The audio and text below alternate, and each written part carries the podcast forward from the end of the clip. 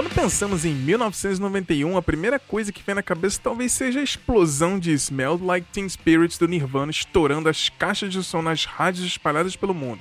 Mas esse ano não foi apenas sobre Nirvana ou sobre a popularização do grunge. Nesse mesmo ano, o disco mais popular dos Estados Unidos foi o Black Album do Metallica. No mesmo ano que perdemos o Fred Mercury, foi também o ano do segundo Rock in Rio. Foi um ano para reafirmar que os anos 90 eram diferentes. Quando começa uma década, quase tudo da década anterior é ignorado. E foi assim que, em 1991, explodiu o mundo com rock, rock alternativo, heavy metal, grunge e hard rock. É um ano tão cheio de discos incríveis que é muito difícil não ter que fazer mais esse episódio da cronologia musical especial aqui só para vocês.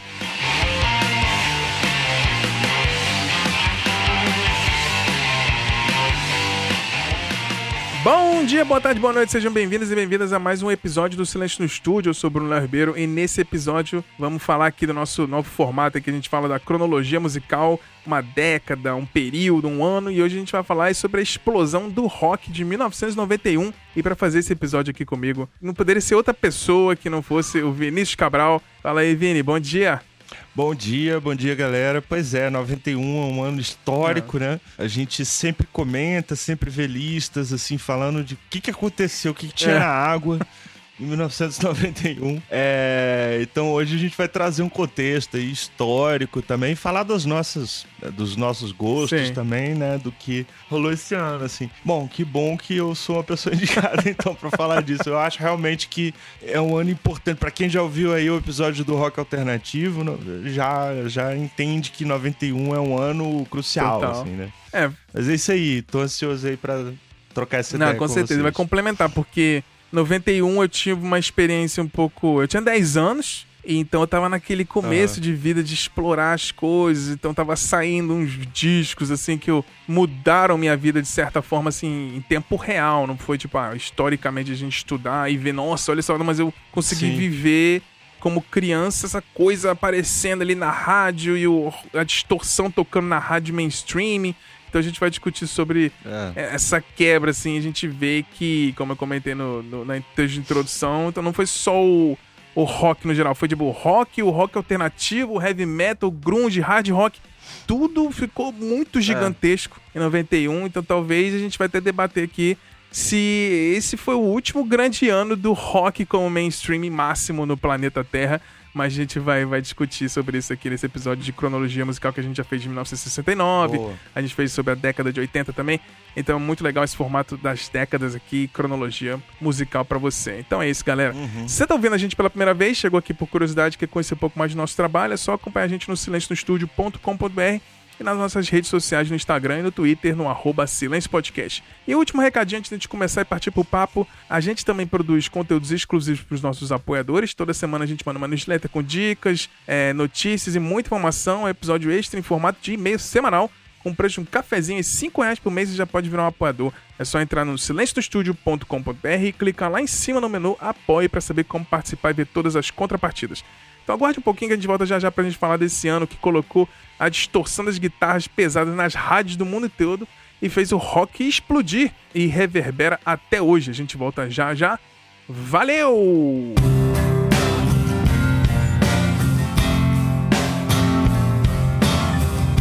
Então é isso, Vini. Vamos partir para umas perguntinhas antes de seguir aqui, bater um papo mais leve, a gente vê nossas, nossas impressões, assim, de antes de chegar no contexto Sim. histórico, algumas perdas.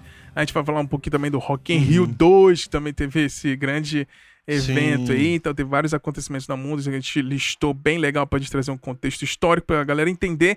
Quem não nasceu, né, de, quem nasceu depois de 91 aí, a nova geração, ou os é. boomers que viveram para relembrar. Mas... É, a geração X, né, que fica no meio do caminho. Sim, sim.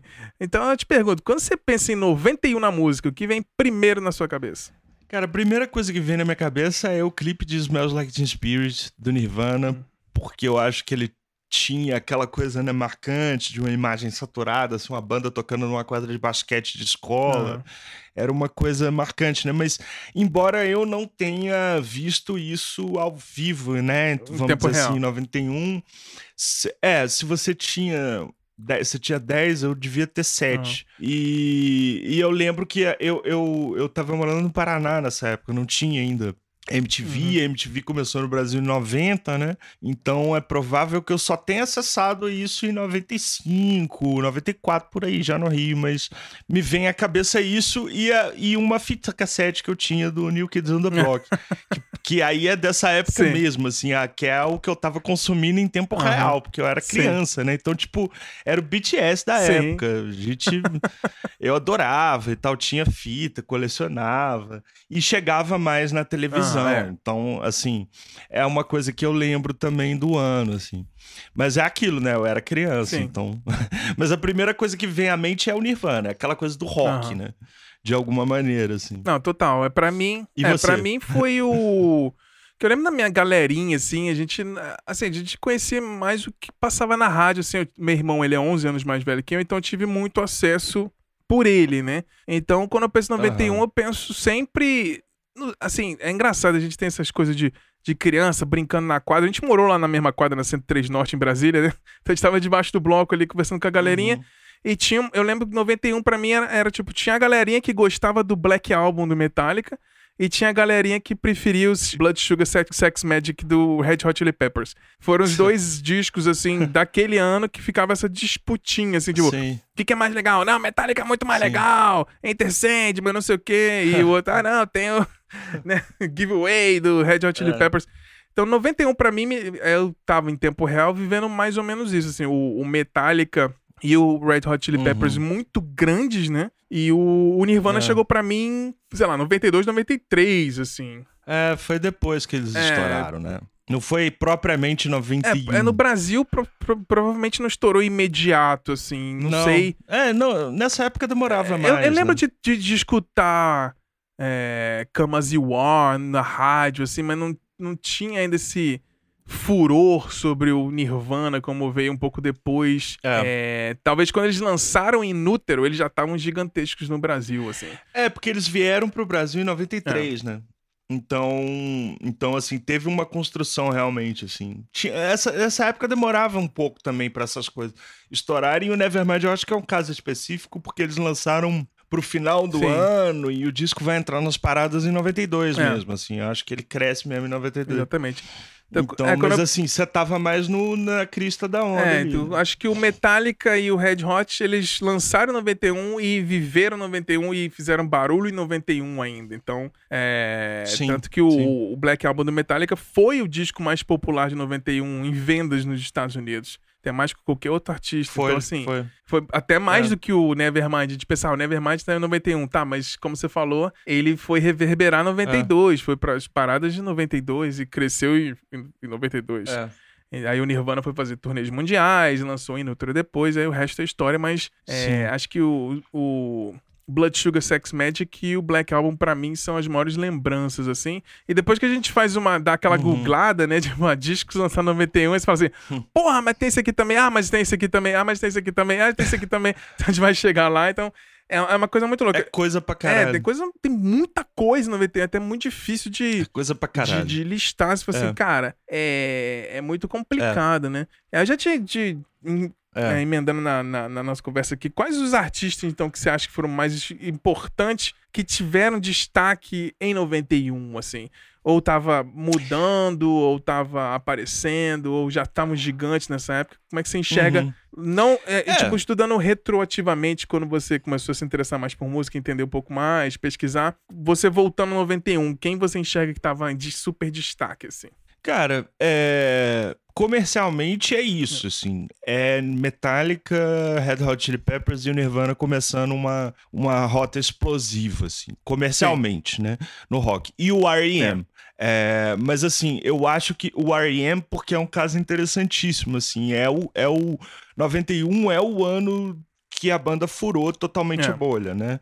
Losing My Religion virou uma coisa. E aí eu lembro de escutar na rádio, Total. no, no próprio inteiro. ano mesmo, era uma coisa o dia inteiro, era uma coisa completamente massiva. Então eu acho que assim, é o ano que marca a furada de bolha em geral do rock alternativo Uhum. e do R.E.M. especificamente, que projeta os caras como uma banda gigante, É. né? Então o R.E.M. e o Nirvana que vinham desse nicho. Depois é que eu vim descobrir bandas que eu acho que são fundamentais e que estavam no ano, assim, Fugazi, Sebadó, é, My Bloody Valentine, É. com certeza. É, talvez hoje a principal de todas essas, assim, pra muita gente. É, então tem todo esse lado que realmente. Sempre que a gente fala, olha, o Nirvana meio que ofusca toda uma cena que vinha sendo construída, assim.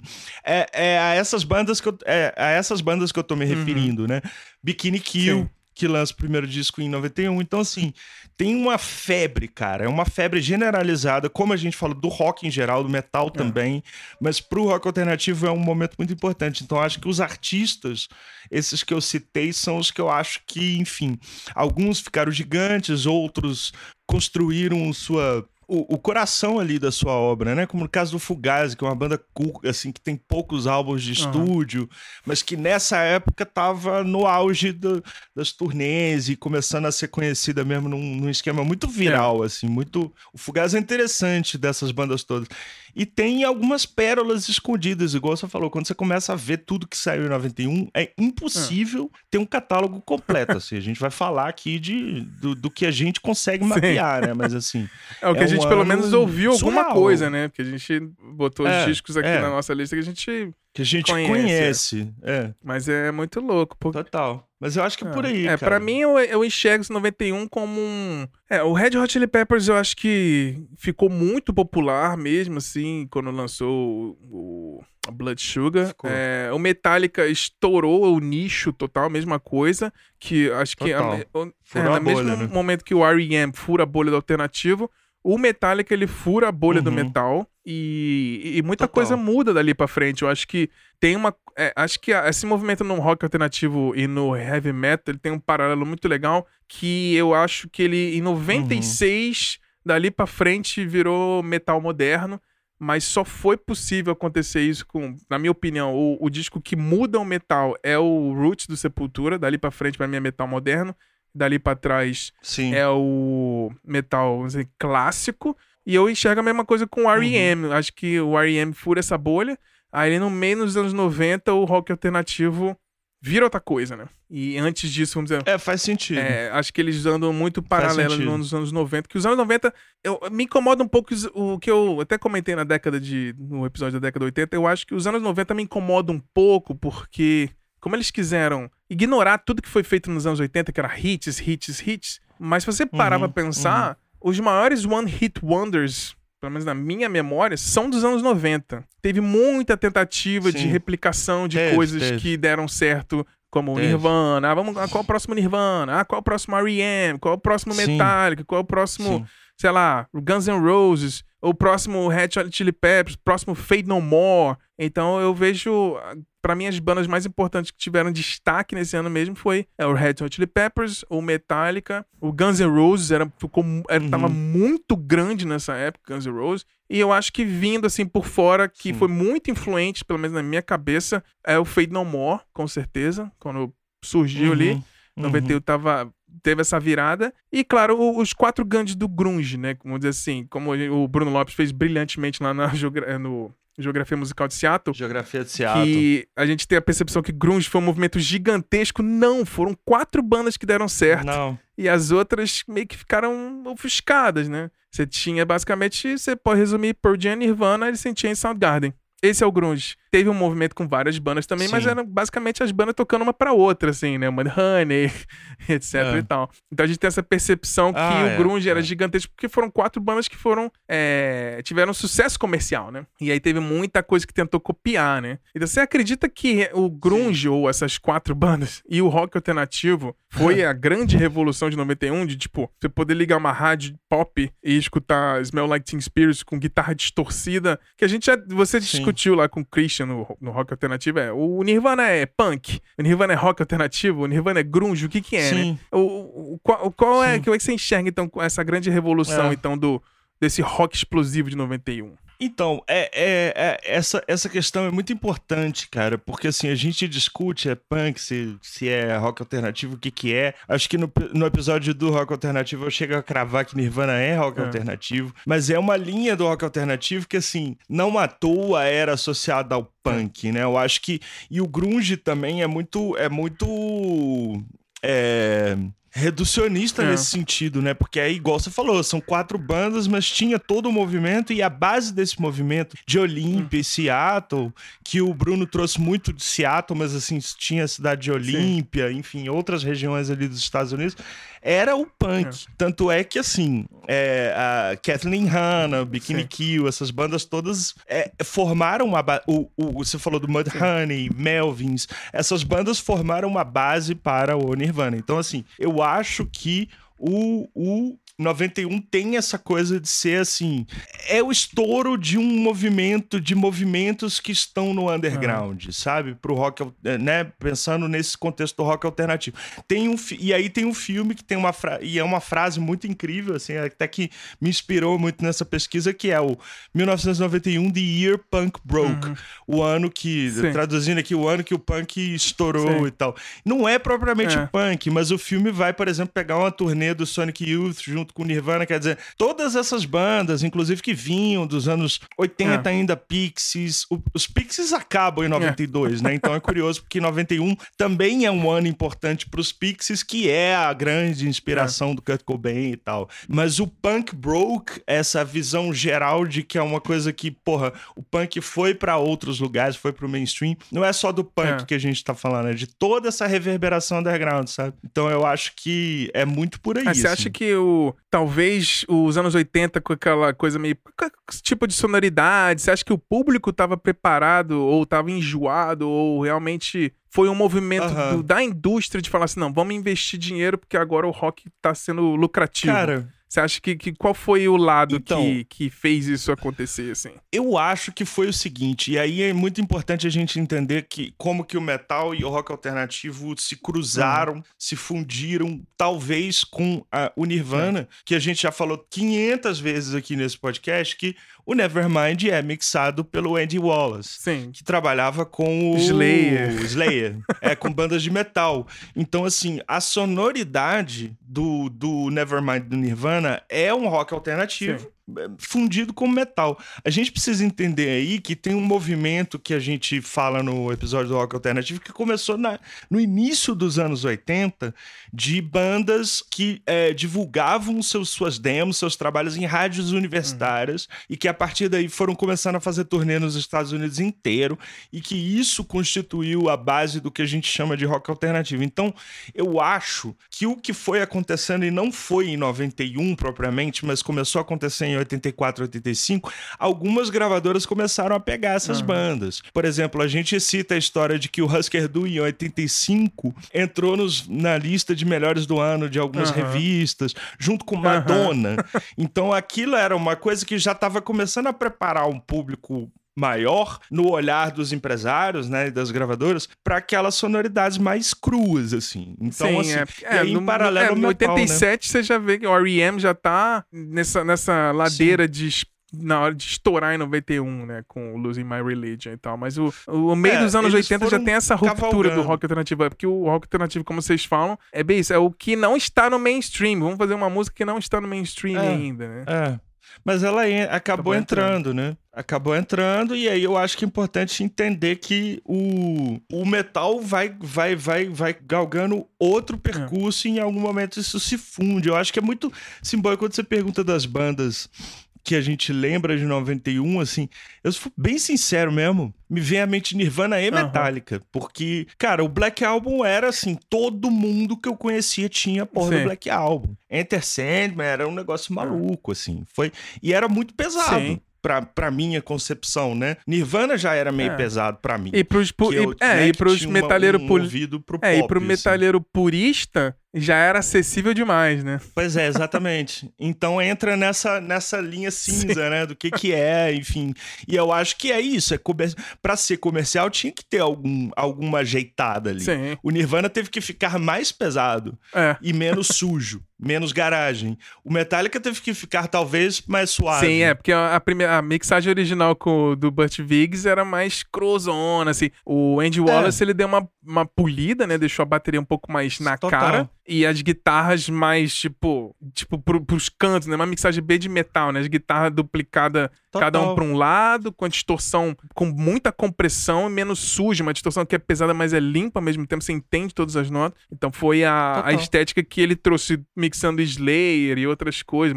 E, e aí, que é uma escolha até meio aleatória, né? Você para pra pensar, você tinha no contexto de 91 tanta gente para mixar, e aí você joga na mão do Andy Wallace que mixava o Slayer. Foi a Geffen, né? foi a gravadora. E o, a banda nunca gostou. Se, assim, só para entender o que, que a banda queria com o som, é só ouvir o, o Iútero. É. Ou ouvir o desse, de 91, dois álbuns de 91 que você escuta e você fala, era isso que o Nirvana queria soar. É o, o disco do Mudhoney desse ano, uhum. o, o Trompe Le Monde dos Pixies desse ano. Era aquilo que o Nirvana Sim. queria soar. A escolha do Andy Wallace é puramente comercial. Agora, é uma escolha completamente acertada do ponto de vista comercial. É. Porque tem uma questão da frequência da, é. daquele tipo de distorção. É. Aquilo já estava normatizado no ouvido do público por causa do Metallica e por causa de outras bandas, né? Que foram também construindo Sim. isso pro Metallica do hard rock dos anos 80 aí. É. Guns, por aí vai. Sim, Motley Crue, né? Então tem toda uma construção. Exato, tem toda uma construção que é. funde realmente. Pro rock alternativo poder estourar, ele tinha que pegar elementos desse rockzão é. mais clássico, né? Tal. É, e o metal mais que era mais pesadão também. teve que dar uma, uma reformulada para ficar mais acessível, mais catchy, né? Então teve, pois é, pois é. teve esse teve esses que chama de compromise, né? Cada, cada gênero fez o seu. cedeu alguma coisinha ali para poder explodir. Né? Cedeu. Né? É. E aí eu te pergunto. Eu acho fundamental. É, na sua percepção, qual foi a. Qual foi a banda ou as bandas mais importantes de 91? Assim, influência, que deixaram um legado maior? Cara, não, que deixaram um legado, é, aí eu vou ter que falar de, no meu nicho, de, uhum. De duas, assim, de My Bloody Valentine e Fugazi. É, e o Slint, uhum. que é uma banda que é muito curioso também, porque eles lançaram um álbum em 91 e acabaram. Igual, mais, mais ou menos como aconteceu uma década depois, quase, com o American Football, né? Uhum. Que gravou um disco e acabou, e aí ao longo da década, a galera começou a descobrir Sim. o disco. Aí voltou falar, a banda. Puta que pariu. é, isso é interessante e tal. E sem querer, é, eles acabaram definindo toda uma segunda metade do rock alternativo é, muito marcada por essa coisa do pós-rock, uhum. né? Que foi Bogway, Tortoise, enfim, é, é, é, uma infinidade de bandas nesse, nesse rumo. Quem começou isso foi o Slint em 91. Uhum. E só que eles não estouraram em 91. Então, em termos de frequência, né, de, de influência, vamos dizer assim, disseminada, pulverizada pela década, é importantíssimo falar de Slint Fugazi e My Bloody Valentine, que foram bandas que até hoje são importantes, assim. É. É, o My Blood é impressionante, o quanto que, assim, de 91, é, é, é você saltar para 2015, 2016, você vai ver, tipo, um novo público uhum. completamente é, enfiado a cabeça no, no shoegaze como um todo, né? No Slovak também, mas, assim, principalmente o My Bloody Valentine, que, o, que, é, que é o Loveless. É. Então, eu, eu penso nisso, eu penso mais no que não estourou de fato em 91, mas que ao longo da década foi deixando marcas, assim, é. bem visíveis. Agora, na superfície é isso, cara. O Metallica eu acho que foi o grande estouro, assim, e o Nirvana, né? É. Que a gente já tá, já cansou de falar. Sim, com certeza. É, 91 a gente para é, de pensar nos hits, músicas individuais, né? Os grandes ah. hits de 91 foram o Losing My Religion no R.E.M., que foi assim, eu tô te falando hits, foi, ficou mais tempo na Billboard como primeiro lugar, né? Foi o Losing My Religion do R.E.M., tocava o dia inteiro. Black and White do Michael Jackson, que teve até o clipe passando fantástico, era um mini filme que deu uma treta lá, porque ele no final ele sai quebrando um monte de carro, não sei o que. O Black and White do Michael hum. Jackson. Every Everything I Do, do Brian Adams, que até conectava com a trilha sonora do filme do Robin Hood lá, né?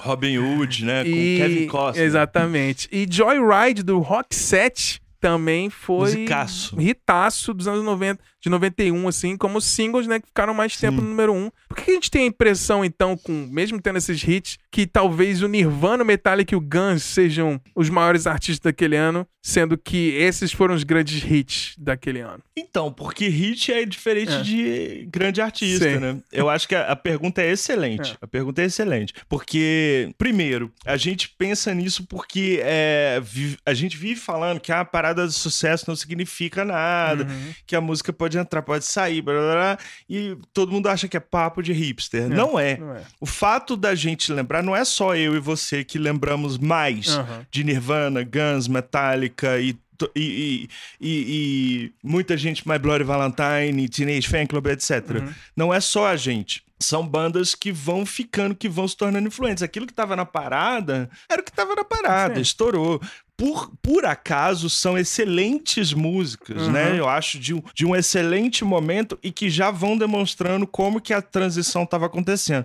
Por causa de Losing My Religion, uhum. que é uma música que realmente não tá no mesmo patamar de é, Black and White ou Joyride, uhum. que são músicas de pop pop, Sim. né? Assim, é um pop muito característico da época, inclusive, assim. O, o uh, Losing My Religion já começa... Uh, uh, o fato dessa música ter tocado o ano inteiro é significativo tá, para contar a história daquilo que não entrou necessariamente nas paradas. Uhum. Como se você pegar, sei lá, é, agora em 2017, é, Migos, uhum. é, o, o, número um nas paradas o ano inteiro. É muito significativo também para ver o que estava acontecendo Sim. nas camadas mais acessíveis e, e, e, e, nas mais underground, assim, da música, né? E até hoje segue sendo assim. As paradas de sucesso podem ser um termômetro ou não. É não, elas não determinam o que vai ficar pra história, é. assim. É muito momentâneo, Eu acho que é mais né? ou menos por aí. É muito é, momentâneo. É comercial. É, exatamente. É comercial. Tem alguns top 1 aí dos últimos anos que,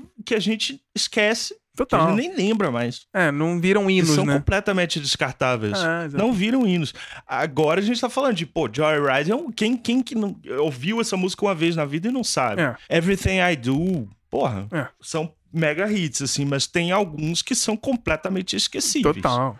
Essa... Aliás, seria um levantamento interessante, pegar os número um de vários anos e ir comparando, assim, tem uns que a que gente... Que, é, o que que, que, que é, sobreviveu, o que, que foi descartável, né? É, já fica a ideia pra pauta é, é um aí. Paradas de sucesso. É um bom, é um bom levantamento. É, vamos fazer essa pesquisa aí. Pois é, 91, lembro, Mas... eu lembro também muito que eu assisti o Rock in Rio na TV, eu era criança, né? Tinha 10 anos, mas eu lembro que eu adorava, tinha uma VHS, gravei todos os shows, né? Com meus irmãos e tudo. E, mas você uhum. acha que o Rock in Rio, então, de 91, é, teve o mesmo uhum. impacto que o primeiro Rock in Rio? Pra uma geração diferente? Cara, é, no, mom no momento, não. Eu acho que não chegou a ser uma geração diferente, uhum. sabe? É, porque 85, 91 é, seis anos. É, a gente era criança, é. seis anos de diferença. A galera que foi em massa no Rock in Rio 91, muita gente tinha ido no de 85, Sim. né? Você, você vê esses relatos e tal. Acho que não teve o mesmo impacto que foi o segundo, mas assim, em termos das bandas que vieram, foi incrível, é. cara. Veio Prince, né? Sim. Veio, é, tava, veio, veio Guns. Sim, tenho até uma, uma teoria que eu acho que todas as bandas gringas que foram, pelo menos no Rock in Rio 1 e no Rock in Rio 2, todas esses artistas ficaram gigantes no Brasil. A gente tem foi, muita foi todos eles. a gente tem muita todos banda eles. que é muito grande lá fora, mas nunca ficou grande no Brasil, porque nunca foram é. pro Brasil nem no Rock in Rio 1, nem no Rock in Rio 2. Então, eu acho, por é. exemplo, o Guns N' Roses ter ido no, no Rock in Rio 2 foi fundamental pra banda. O Fade No More Sim. também foi fundamental pro Fade No More ser bastante é, espalhado pelo Brasil. Eu, é, eu, concordo com você, uhum. não teve o mesmo impacto, porque é, é de 85 era mais novidade, né? O rock era aquela coisa nova e é. tudo. 91 já tava mais estabelecido, então foi só mais uma, uma afirmação do que tava vindo por aí. E a gente vai falar um pouquinho mais pra frente é. do, do, do, episódio que, o, quem, quem, algumas bandas que tocaram assim, o, o line-up foi, foi de respeito, né? Foi, foi um puta line-up. É. E é, tem algumas bandas que, que, que, mesmo vindo, não estouraram, é. tipo Happy Mondays, né? É. No Brasil. Mas assim, é, e teve o New Kids on the Block. Teve. foi a primeira vez que, que a galera é. começou a reclamar. Como assim, Rock and Rio tem pop, não sei o que. É, pois é, pois é. Mas desde o primeiro já, já tinha, tinha, né? Assim, já tinha essa ideia de trazer bandas que eram do pop e tal. Mas é porque realmente o segundo vai. E aí do segundo pro terceiro tem um baita do hiato, né? É, que é uma década dez inteira. Anos, assim. 10 anos, é. 10 anos, foram 10 anos. anos. Mas eu acho é. que teve essa importância. É, 91 a gente teve início, aqui dando curiosidade pra galera, né? Teve início de algumas bandas que começaram em 91, a gente fazendo a pesquisa. Então, em 91 a gente teve. Começaram a formar a banda o AFI. O Angra do Brasil foi formado em 91. Uhum. The Chemical Brothers foi formado em 91 também. O uhum. Dead Fish, lá do Espírito Santo, é de 91 também. É o tanto de tempo que tem isso. O Dave Matthews Band. Nossa o DFC, que é uma banda de hardcore de Brasília, o Dr. Sim, então a gente tem, ó, talvez duas grandes bandas de metal do Brasil, o Dr. Sim e o Angras, foram formados Total. em 91. O Rim, que é aqui daqui da Total. Finlândia, o Incubus, Machine Head, Nação Zumbi, o Oasis foi formado em 91, o Head e o Rage Against the Machine foram formados em 91. Vendo esse leque de tipos de bandas, assim, você acha que isso é a cara de 91, Vini? Você acha que essa Total. variação aleatória, assim? Total.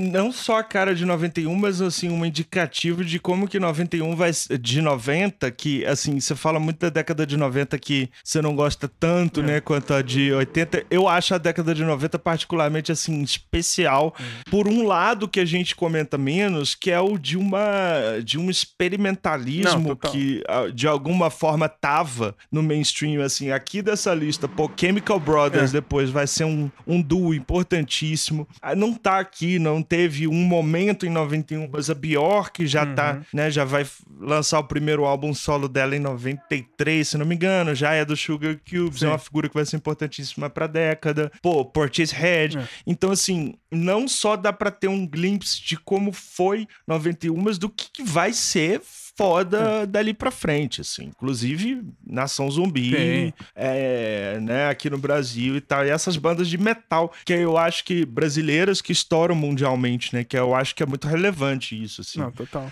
No caso, né, do Angra e tal. Dr. Sim e Angra, Sim. assim, são, são bandas importantíssimas para divisas, assim, nacionais em outros lugares, né? É, o próprio Machine Head vindo como uma segunda onda do, da Bay Area ali de São Francisco, de thrash metal e tal. Uhum. O Dave Matthews Band que ficou gigantesco, né? O Dave Matthews Band é Sim. imenso, absurdo. É... Tem muita coisa. Eu acho que 91 realmente. O Rage Against the Machine, que é meu, minha bandinha do coração, assim.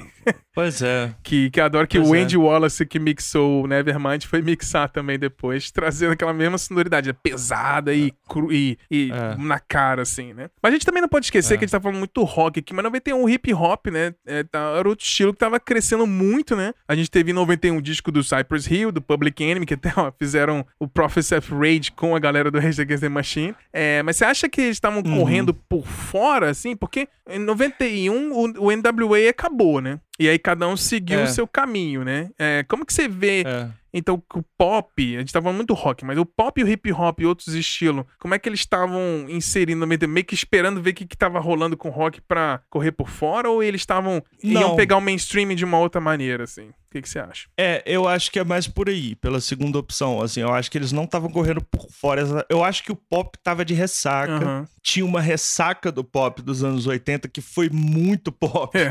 né? Que era muito synth, né? Uma coisa dance. Você pegar. Bom, era você já colorido, muita coisa, né? inteira. Vocês já exploraram a década inteira, ouçam lá, a é. década de 80 com a, com a Maísa, foi muito bacana, assim. Mas eu acho que o pop tava de ressaca e o, o hip hop é outra história. É. Eu acho que o que acontece com o hip hop é que, assim, 91 não é um ano particularmente importante ou que pode ser marcado pelo fim do NWA, por exemplo, porque o NWA se desdobra em outros projetos. É. Mas eu acho que, assim, tá começando, o que tá começando a surgir, a consolidar essa essa divisão Nova York Costa Oeste, hum. né? Que vai ser marcante a partir de. de a partir daí, é. mas assim, em meados da década, 94, 95, é ali que a gente vai ver a rixa máxima Tupac Big é. e tal. É, o primeiro disco do Tupac sai em 91, então assim, o, é, é, é, é, meio que eu vejo que o hip hop tá num paralelo, uhum. tá correndo por fora assim, mas ele já tá começando a, a construir o seu caminho para virar o que o rock alternativo virou em 91, uhum. mais pra frente. Uhum. Eu, eu, diria que em 95 é o grande ano, assim, né? É.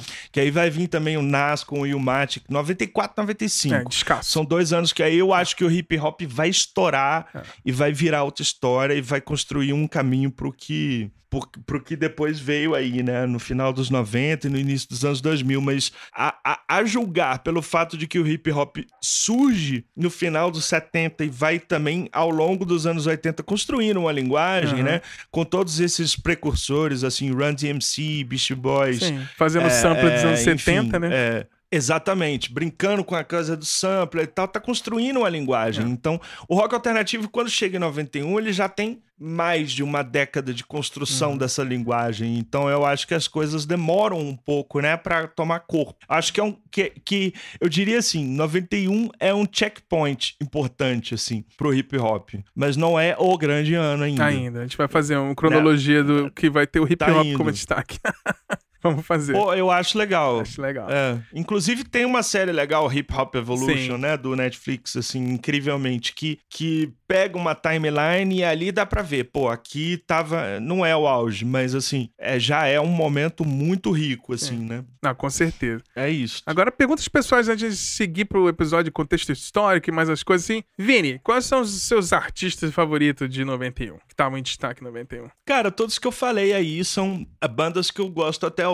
My Bloody Valentine, Teenage Fan Club, uh, Fugazi, Slint, Nirvana, Bikini Kill, uhum. uh, Sebadó. São essas bandas, assim, as que eu gosto até hoje, as bandas que eu, enfim, ouço mesmo e tal. As outras a gente cita, a gente lembra e tal, mas o que me marca e que ficou foram essas, assim. Algumas com mais peso que outras e algumas também que, enfim, ganharam mais peso recentemente até. Eu diria que o Slint é uma banda que eu fui prestar atenção mais recentemente, assim. É, sempre conhecia a história, né, da banda que acabou e lançou um disco e o disco metal mas nunca tinha me emocionado. Ainda não me emociona, assim. Não é um, uma banda que eu, eu escuto uhum. e falo, uhum. porra, é como você costuma falar, não me emociona tanto uhum. quanto outras coisas, mas inacreditável o legado. Uhum. E aí eu, enfim, tô chegando no momento da minha maturidade como, como consumidor de música que eu consigo identificar como que uma coisa pode ser extremamente influente, mas falar assim, eu não gosto tanto, uhum. não é tanta minha vibe.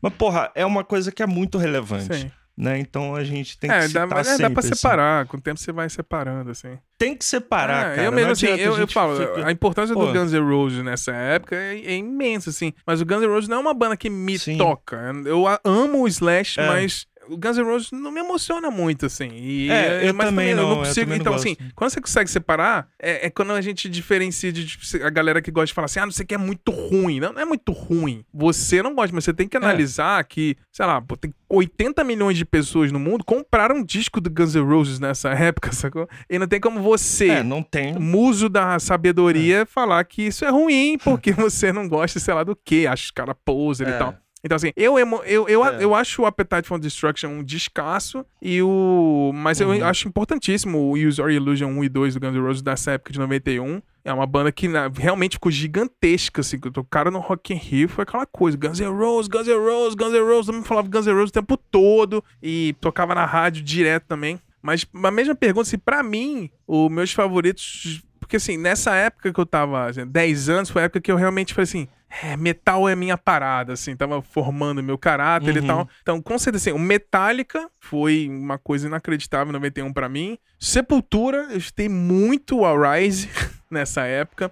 Uhum. Foi um, o Sepultura para mim sempre teve no Descasso. mesmo nível do Metallica assim, de importância, qualidade, de inovação, peso. Nunca ficou para trás, a gente não pode nunca deixar o Sepultura atrás de, de ninguém. É só um contexto diferente, uhum. cada um, um tá lá no Brasil, outro tava na, na Califórnia. Sim, Mas o sim. o que realmente para mim assim que eu comecei a descobrir nessa época que eu tinha muito pouco que não tinha muito acesso mas foi quando o Pearl Jam apareceu na minha vida e quando o Soundgarden apareceu na uhum. minha vida. Então, esses dois eu acho que também são muito importantes para mim, assim. Aí eu te pergunto, e os discos que você mais gosta de 91? Cara, é mais ou menos os alguns que eu vou falar assim, mais pra frente, mas assim, hoje o Loveless, uhum. do My Bloody Valentine. Teve um maior furor aí por causa é... do relançamento em vinil e todo mundo não sei o quê. Voltou para as plataformas Sim. de streaming. Teve uma grande voltou, volta, é. né, do My Bloody Valentine esse ano aí, né? Teve. O My Bloody é isso, assim, é uma banda que é muito curiosa. Eu nunca imaginei em 2000 99, 2000, que a gente estaria falando de My Bloody Valentine é. em 2021, sabe?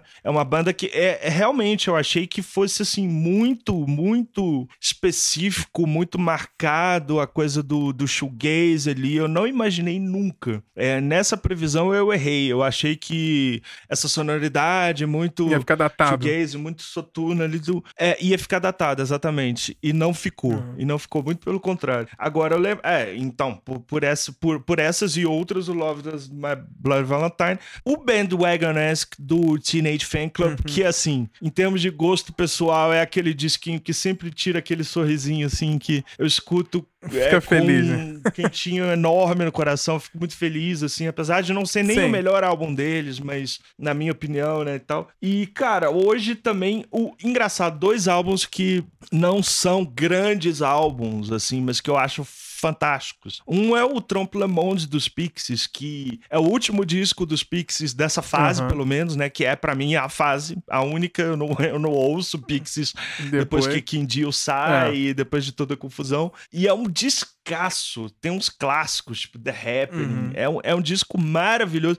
E é pouco comentado, é. né? Porque eu acho que o do Little ofusca um pouco, Sim. assim, os outros. E o Revolution Girl Style Now, do Bikini Kill, que eu tenho ouvido muito. E que é um disco disco, assim, até a gente né, falou, trouxe no episódio com a Maria, assim, das mulheres do punk Sim. e tal. É um disco, porra, sensacional. Acho que esses eu, são os que eu destacaria que eu tô colocando para tocar ainda.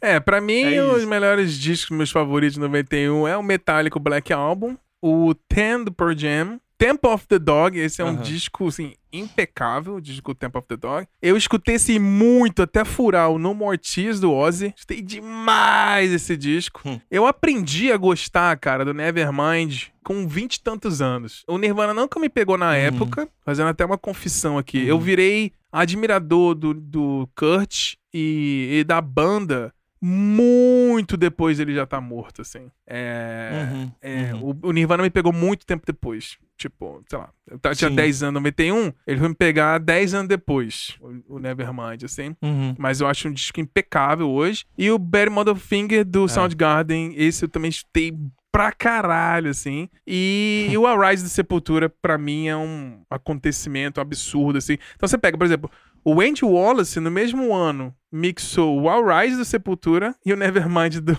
do Nirvana. Uhum. uhum. É impressionante, né? É. Então, o, esses, esses é. são meus discos favoritos de 91, assim, de longe. Mas a gente vai fazer uma listinha, galera. Vai ver que tem muito, mais coisas. E só citar esse Nevermind, o Troplermont, é. o Bandwagon Ace, Loveless, Bad Motorfinger, a gente já citou o Use, o User Illusion 1 e 2 do Guns N' Roses, teve o Blood uhum. Sugar Sex Magic do Red Hot Chili Peppers, No More Tears do Ozzy, Ten do Pearl Jam, Temple of the Dog, Metallica, a gente nem citou Blur ainda, né? Mas vamos lá. Mas é. Seguindo o nosso papo aqui, no contexto histórico, pra galera entender o que mais ou menos estava acontecendo assim. 91, então, foi o último ano da Guerra Fria, né? Que começou em 47, lá depois da Segunda Guerra Mundial. E foi em 91 que a União Soviética né, caiu, deixando lá então as 15 repúblicas no seu lugar, né? E aí teve uma força também em 91 de colisão ali pela ONU que teve uhum. aquele conflito todo ali quando teve o Iraque invadiu o Kuwait e aí teve, né, começou em 90, 90. Então 91 foi a famosa Guerra do Golfo, assim, que começou, né, no, no é. Iraque lá que isso tem consequências até hoje, né? Que até hoje as tropas da ONU, os Estados Unidos, estão naquela região ali por conta de. São, 30 anos acontecendo que teve esse trigger aqui uhum. e tal. E também, contexto uhum. histórico que estava acontecendo, que eu, eu lembro de eu criança bastante assim, foi a, a guerra início ali da Iugoslávia, né? Porque eu lembro de eu criança e a Iugoslávia ainda existia. Ah. E ali na, na década de 90 rolou essa guerra que separou a Sérvia, Montenegro, Croácia, etc e tal. Então foi bem nessa época, assim. É, quer comentar algumas perdas que a gente teve então em 91? Alguns artistas importantes que morreram em 91? Vini? Então, antes disso, eu acho que é importante, eu tava lembrando quando você falava da coisa da queda do muro, né? É. Porque a União Soviética acabar em 91 também é um dado muito relevante, é. porque de alguma maneira, e inclusive tem um cara, né, que é o Francis Fukuyama, que escreveu nessa época, eu não sei se em 90 ou 91, um livro chamado Fim da História, né? uhum. né? Que, enfim, ele vai argumentando que a coisa da, do, do, do, da queda do Muro de Berlim é meio que o fim de um. Que é isso, o capitalismo venceu, nós só temos essa alternativa agora é. e, e vamos nessa. Eu acho que esse espírito é, traduz um pouco a, essa angústia do rock alternativo, uhum. uma coisa que vem meio assim, às vezes até meio niilista, né? E que vai marcar uma ironia muito forte dos anos 90. É. É, vem daí, eu acho que era importante a polarização que existia pelo fato de você ter um país gigantesco, né? É. Que se colocava como socialista e tal, e isso está voltando hoje com a China, é. né? Eu acho importante o mundo ter essa divisão, porque senão, se você só tiver uma lógica, um sistema, não faz sentido, é. né? Você não tem, você não tem embate, você não tem conflito. É, isso vai, assim. vai pra vida, assim. Não adianta você só, por exemplo, escutar uma coisa. Você tem que escutar outras coisas. É. Você tem que. Ah, vou ler é. só um livro de um tipo de pensamento. Não, você tem que ler o livro. Você não gosta de Karl Marx, mas lê, vê qual é, entendeu? E, e... É, tem que comparar é, as coisas. Que, né? é, o, o, pensamento crítico, você vê, né? E, e, chegar no meio termo. A gente, como a gente falou que o, o Metallica ali cedeu, o Nirvana cedeu tudo tem um. Você tem que ceder um pouquinho, né? A vida é assim, é, é um equilíbrio, é. né? Você não pode ser 100% uma coisa, 100% outra coisa. Esses extremos que me incomodam. A polarização não é o problema, o problema são os extremos, né? É. Mas a polarização. É, desde exatamente. que tenha ali que a gente conversa, desde que tenha uma conversa civilizada, você é totalmente Sim. ok você discordar das pessoas, assim. E. Não, e tem que ter alternativas, é. né, também, assim. Não adianta a gente achar que só tem um, uma lógica, um modo de vida, é. assim. E eu acho que o que acontece a partir de 91 é isso. Um modo de vida passa a imperar. É. E aí isso vai determinar toda a nossa vida a partir dali, é. né? Então. Tá, mas enfim. É, aí a gente já tá fazendo análise histórica de conjuntura aqui. mas, é, pras perdas, cara, pois é, Serge Gainsbourg se foi nesse é. ano, né? Que jovem, inclusive. Assim, era um cara que devia estar tá aí até agora. Sim. Eric Cardo Kiss e o Fred Mercury, é. que eu acho que é a grande perda, é. assim, né? A perda mais sentida, né? Por todo mundo que já conhecia e tal. Morreram no mesmo Eles dia. Morreram né? no mesmo dia. Que loucura é. isso. É um péssimo dia, é. então, né? provavelmente. Mas é isso aí. Perdemos também Steve Clark, guitarrista do Def Leppard, é. e o Johnny Thunders do New York Dolls. Sim. É, por Enfim, grandes... Deve ter morrido muita mais gente também, é. mas... Essa foi a que a gente lembrou que perdas, a gente, assim. eles fizeram uma diferença é. que realmente é, o Fred Mercury com certeza é. é mais lembrado sempre, assim. Talvez a morte dele tenha sido a primeira morte de famoso que realmente me impactou como criança, assim. Porque é. ele tava ficando doente, é uma doença que ninguém sabia, ninguém falava sobre. Ele anunciou meses, uhum. se, semanas antes de falecer, assim, que ele tinha é. o vírus HIV, né? Então, é, é uma coisa, era é. muito novidade. O que, que é isso? E eu lembro desse burburinho. E ainda bem que não existia internet naquela época, porque senão nossa ah, senhora. Ia ser é. um monte de, ah, porque ele é isso, ele é aquilo, não sei o quê.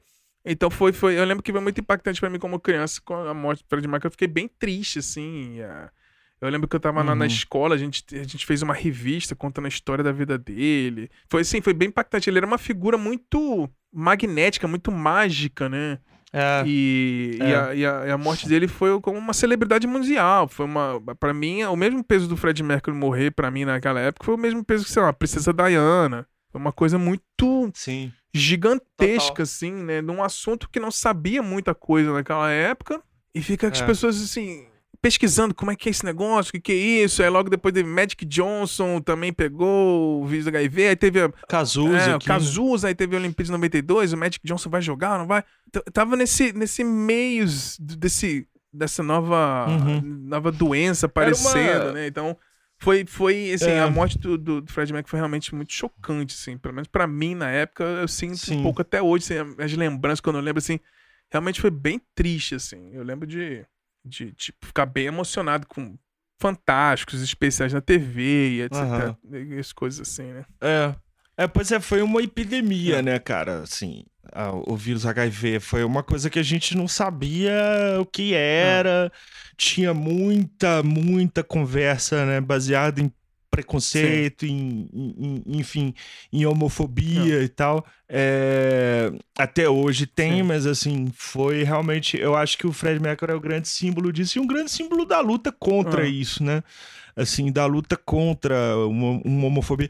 É interessante porque eu vejo muito, muito essa galera reacinha na internet é. que respeita o Fred é. Mercury, né? Eles falam assim, não, o Fred Mercury pode ser gay, tipo assim, tipo, eles têm uma visão é. completamente distorcida, né, da homossexualidade e tal. Como se o cara é gay, mas ele canta rock, então é. ok. É tipo isso, assim. É uma visão é, muito absurda. Não, muito surreal. Mas é isso. Mas é isso, uma, uma, grande perda, assim. Eu nem sabia, por exemplo, eu fui descobrir nessa pesquisa que o Serge Gainsbourg tinha morrido esse ano, é. assim. Porque é um desses caras que, porra, vai entender, é. né, como é que vivia. maluco do é, caralho, é, fumando maluco, reckless, 30 né? maços, queimando dinheiro. Tem uma entrevista dele um pouco antes dos 80 e pouco, tal, que ele queima uma nota de dinheiro e fala isso não significa nada para mim. O Serge Gainsbourg é um personagem à parte, assim. Ele ter morrido nem faz muito sentido. ele não morreu, ele, ele está, está aí. por aí, né? Muito bom. É... Então, 90, 91 teve o Rock in Rio 2, né? E no, no line-up, é. né, a gente teve o Aha, o Prince. E, e é engraçado, porque vendo assim a, a pesquisa, tipo, o. Vários desses artistas tocaram em dias diferentes, né? De novo, né? Não é uma coisa igual a gente pensar, ah, toca num dia e vai embora. Mas o Rock in Rio 1 e o 2 teve esse negócio de tocar. O George Michael tocou duas vezes em finais de semana diferentes. Então a gente teve o Aha, o Prince. Ah, ainda era Prince, uhum. não tinha mudado o nome ainda. ele, tinha, é. ele tinha lançado há pouco tempo o Diamonds and Pearls, né? Que a gente conversou, né? Diamonds and Pearls, é. é. Que é um ótimo disco. O In Excess tocou em, em 91 no Rock in Rio. Guns N' Roses talvez tenha sido o grande headline quando pensávamos assim, uhum. Guns N' Roses. Eu lembro que teve assim, dia do Guns N' Roses, dia do In Excess, é, com Prince, foram os grandes gigantes assim. A gente teve o New Kids on the Block, você comentou, que foi o primeiro. É, New Kids on the Block, é um festival de rock ou okay, o quê? Então, com esse papinho que vocês escutam hoje em dia, já existia é. desde 91. O Happy Mondays. É. Eu lembro muito do show do Billy Idol, tocou também. Eu lembro bastante sim, desse sim. show do Billy Idol no, no, no, Rock in Rio. O Fate No More, que foi o primeiro sim. impacto que eu tive com a banda, que o baterista Mike Bord, a bateria chacoalhava, assim, parecia que ele ia quebrar o negócio. Eu fiquei hipnotizado com a banda. a gente teve o Judas Priest, foi o dia de metal. A gente teve o Judas Priest, o Queen's Reich, e o Megadeth, eu lembro muito bem que o Megadeth, quem tocou antes do Megadeth foi o Lobão. E de, de uhum. o, o, Dave Mustaine do Megadeth fala em várias entrevistas que ele entrou no palco, tava cheio de merda no palco. O, o Lobão tocou antes. E a galera tava atacando uhum. cocô no palco. Disse que foi insuportável Puta tocar. Pariu, porque tocaram depois do Lobão. Você tem ideia, né? Como. É o problema desde o Rock in Rio é. 1, né? Que, que a gente até conta a história no... Brown lá, né?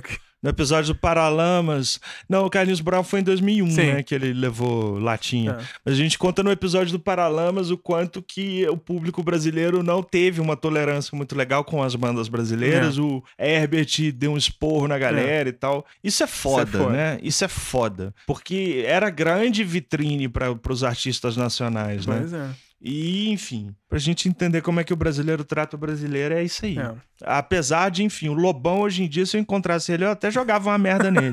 Mas assim, se ele tivesse no palco junto com outras bandas, eu ia respeitar, Sim. porque o cara é um artista brasileiro Sim. e que tinha uma trajetória que teve uma carreira muito relevante. Nessa época, Sim. inclusive, nem se fala, né? É o auge para ele, Sim, assim. com certeza. Até 94 ali, que ele lança Vida é Doce, que é um baita disco e tal. Sim. Mas enfim. Vamos seguir então pros é acontecimentos é na música, assim. Isso é quase uma timeline, assim, desde o começo do ano até o final do ano a gente fez. Então a gente vai... É, teve uma coisa muito gigantesca em 91 que muita gente fala e é muito icônico, que é a Whitney Houston cantando Star Spangled Banner, que é o hino americano, né, no Super Bowl de 91, que até hoje é considerada assim a melhor performance do hino americano de todos os tempos. Pô, você pega no YouTube, você tem povo analisando as notas e a linha melódica que ela mudou e tudo.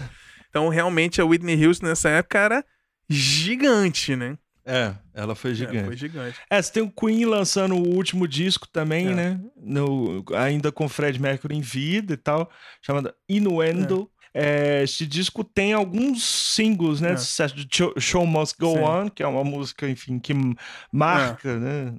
A época totalmente. Headlong, These Are the Days of Our Lives e a, a faixa título Inuendo, é. assim. É, outro acontecimento em 91, apesar a gente falar que o rock tava crescendo absurdo, a gente teve a perda do estúdio de gravação, o Record Plant, que, em Hollywood, que fechou. E a gente pensar em alguns discos uhum. que foram gravados no Record Plant, assim, a gente lembra rapidinho o Hotel California do Eagles, o Rumors do Fleetwood Mac foi gravado no, no Record Plant. E os Songs in the Key of Life do Steve Wonder foram gravados todos no Record Plant, que Puts. fechou em 91. Assim, tipo, teve. Então, Só de um, de, um, de um lado a gente teve esse crescimento comercial, mas você teve essa tristeza de perder um estúdio tão importante assim, né? Curioso, é. né?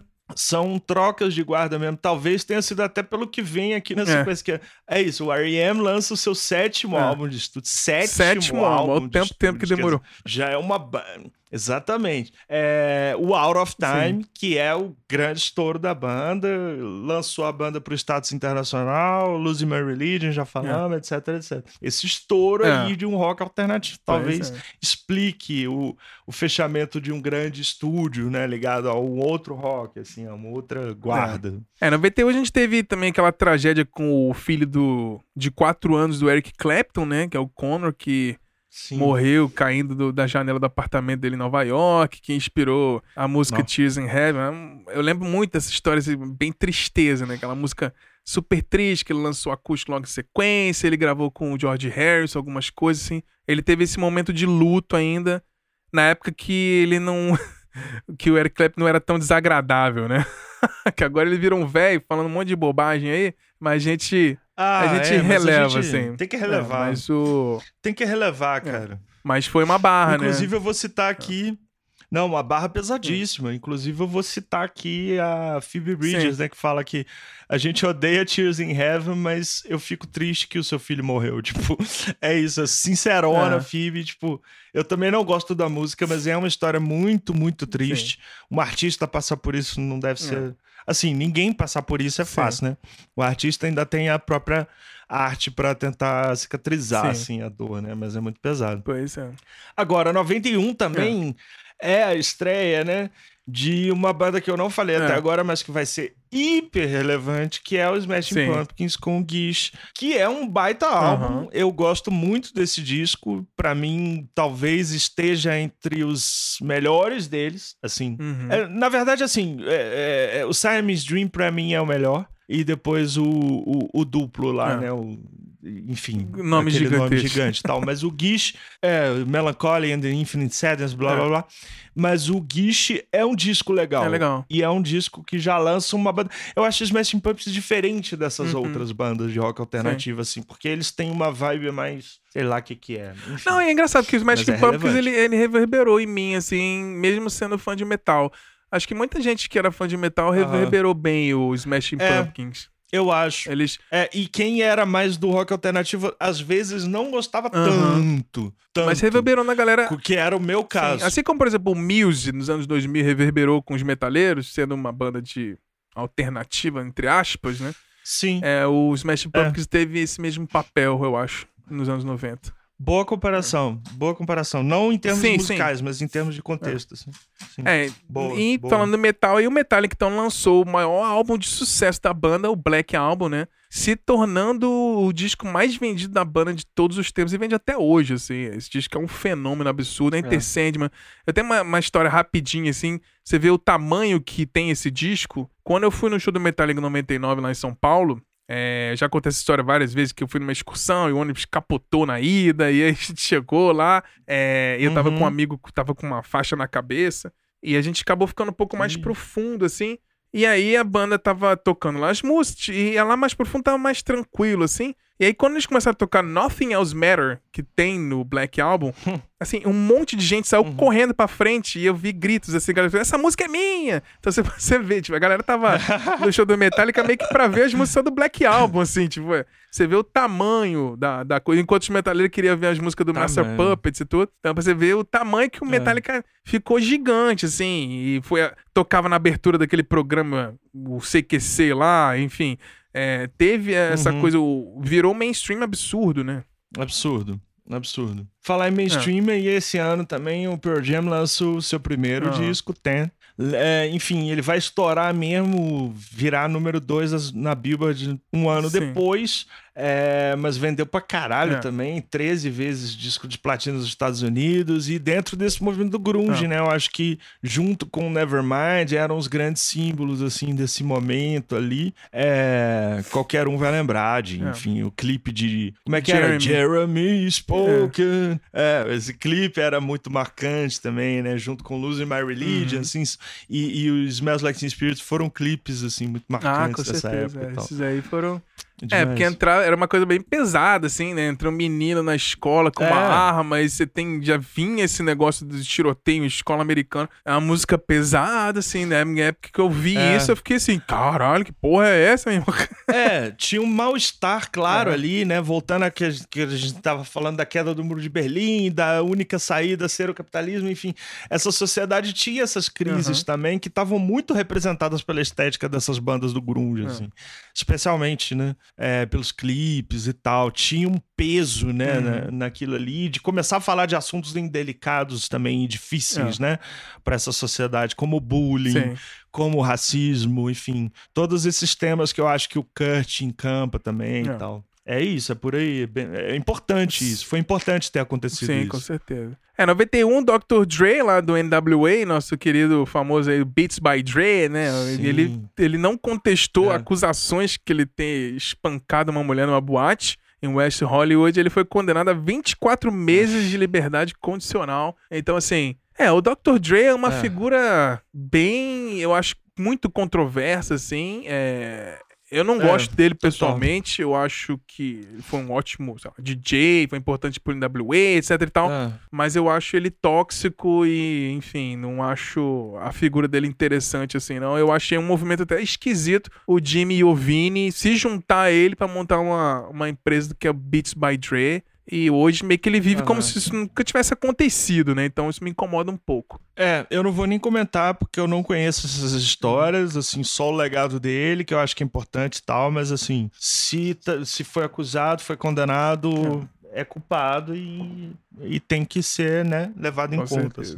Bom, 91 também é o ano de Scrimadélica do Primal hum. Scream, que é um disco também que, assim, eu sempre deixo ali de lado, uhum. porque não, é aquela coisa, pessoalmente, não é a minha banda favorita, mas esse disco é gigantesco, é. ele tá em todas as listas, todo mundo comenta. Então, assim, tem algo ali que eu ainda preciso investigar melhor, mas tem algo ali que, e assim, superficialmente dá para notar a influência dele em muita é. coisa, né? Do, do Britpop em chart Charlatans, em Blur, uhum. enfim, e por aí vai. Então, assim, é um disco importantíssimo. Com certeza. Screamadelica de 91. É. E aí o Guns N' Roses então, lançou depois do Appetite for Destruction, de, né, que foi de 87, então foram bastante tempo, quatro anos, e lançaram um disco duplo, né? No mesmo tempo, no mesmo dia, lançaram o Use Your Illusion 1 e o 2, e eles dois venderam 1,3 milhões na primeira semana nos Estados Unidos.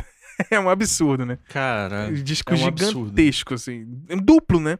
Lançado separado. Vocês compravam um ou dois, ou compravam é. os dois, assim. Então foi uma jogada muito louca, assim, que não se fazia tanto, né? Lançar um, mesmo, um disco no mesmo dia. Só que são dois separados, né? Não. O que é a grande crítica da galera que se você comparar como um disco só, ah, dá para enxugar muita coisa, assim, tem muito filler, eu acho, assim, nos dois discos, uhum. mas são grandíssimo disco com clássicos absurdos que não tem como dizer que o Guns N' Roses não ficou gigante. Mais ainda depois desse lançamento, assim. Aí teve participação no Terminator, ah, etc.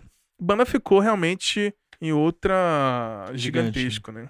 É, não, esses, esses CDs, né, é. tinham é, em tudo quanto é tudo lugar, no Carrefour, nas lojas de departamento, você via muito é. isso, assim, vendeu Não, tava na, na balcão também, do, né? na frente, na Americanas, né, do lado do Roberto Carlos. É, é, era esse o nível, assim, era esse o é. naipe, né? É por isso que a gente fala nostalgicamente, é. de alguma maneira, dessa coisa e tal. Mas enfim. É, e aí, em 24 de setembro, Nirvana lança o Nevermind, que vai em 92 superar o Dangerous do Michael é. Jackson no topo das paradas da Billboard e que vai ser o grande, enfim, impulsionador dessa, dessa explosão do grunge, do rock alternativo, considerado um, né, um, um símbolo também dessa geração X, uhum. que é essa geração né, dos que estão entre os é. boomers é. e entre a gente, os millennials, né, que são os, os X, são, enfim, essa geração desse momento é. mesmo, assim, dessa coisa, do fim do muro, da, do, do, de um mundo neocapitalista, é. do neoliberalismo, dessas crises todas e por aí vai. assim. É. Eu acho que é uma geração muito identificada com os yuppies. Uhum. E esse disco é o, enfim, escândalo. Realmente, olhando historicamente aí, é, é, o, é o símbolo. De, eu, eu acho que ele tem que ser ouvido criticamente é. hoje, assim, sabe? Como eu sempre falo, assim, é um, é um baita é. disco. Ponto. Talvez não seja o menor da banda, tem né? Tem todo um contexto. Eu, não, para mim não é nem de perto, assim. para mim talvez seja é, o terceiro é. melhor, assim. Porque o Nirvana ele tem que ser entendido dentro desse escopo é. realmente do alternativo. Em 92, que eles estavam no topo do topo do topo, o Kurt vai lá e faz um negócio assim completamente fora da é. caixinha, que é pegar umas músicas de estúdio, demos, uhum covers deles e lançar uma coletânea, uhum. né? O Incest Side, que pra mim, tipo, é melhor que o Nevermind. Uhum. Então, assim, tem todo esse contexto. O Nirvana não era uma banda pra estar tá junto com é. Guns N' Roses. Nunca foi. É, isso foi um acidente, Sim. gente.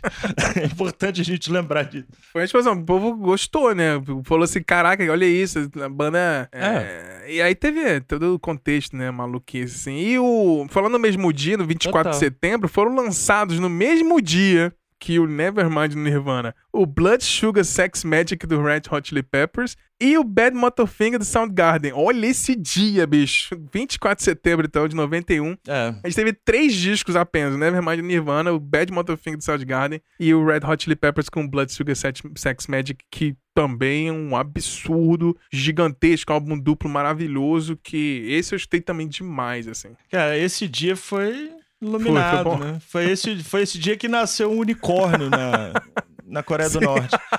Foi um dia assim que, abri, que abriu as, os chakras é. aí do planeta. Né? Porra, caralho, três discos assim que venderam pois é. pra caralho, né? Muito importante. Então, aí tem um fenômeno que a gente esquece é. às vezes, que é o Michael Jackson, Sim. né? Que nesse, nesse ano lança em 27 países diferentes simultaneamente, que é uma coisa que, assim, é, impensável, é, né? Até então, talvez, assim, para mais de 500 milhões de pessoas, o clipe de Black é. and White, que é todo controverso, que ele quebra uns trem. Eu adoro Sim. esse clipe, inclusive, eu adoro que ele quebra e Não, eu lembro do defeito da galera mudando o rosto, assim, cabelo, aquele negócio foi é. mind-blowing, assim, Caraca, bicho! Era total, era efeito especial, era um negócio. E essa coisa engraçada, né? De, de estrear simultâneo é. e tal, porque, sei lá, 20, mais de 20 anos depois vai fazer isso é o Game of Thrones, uhum.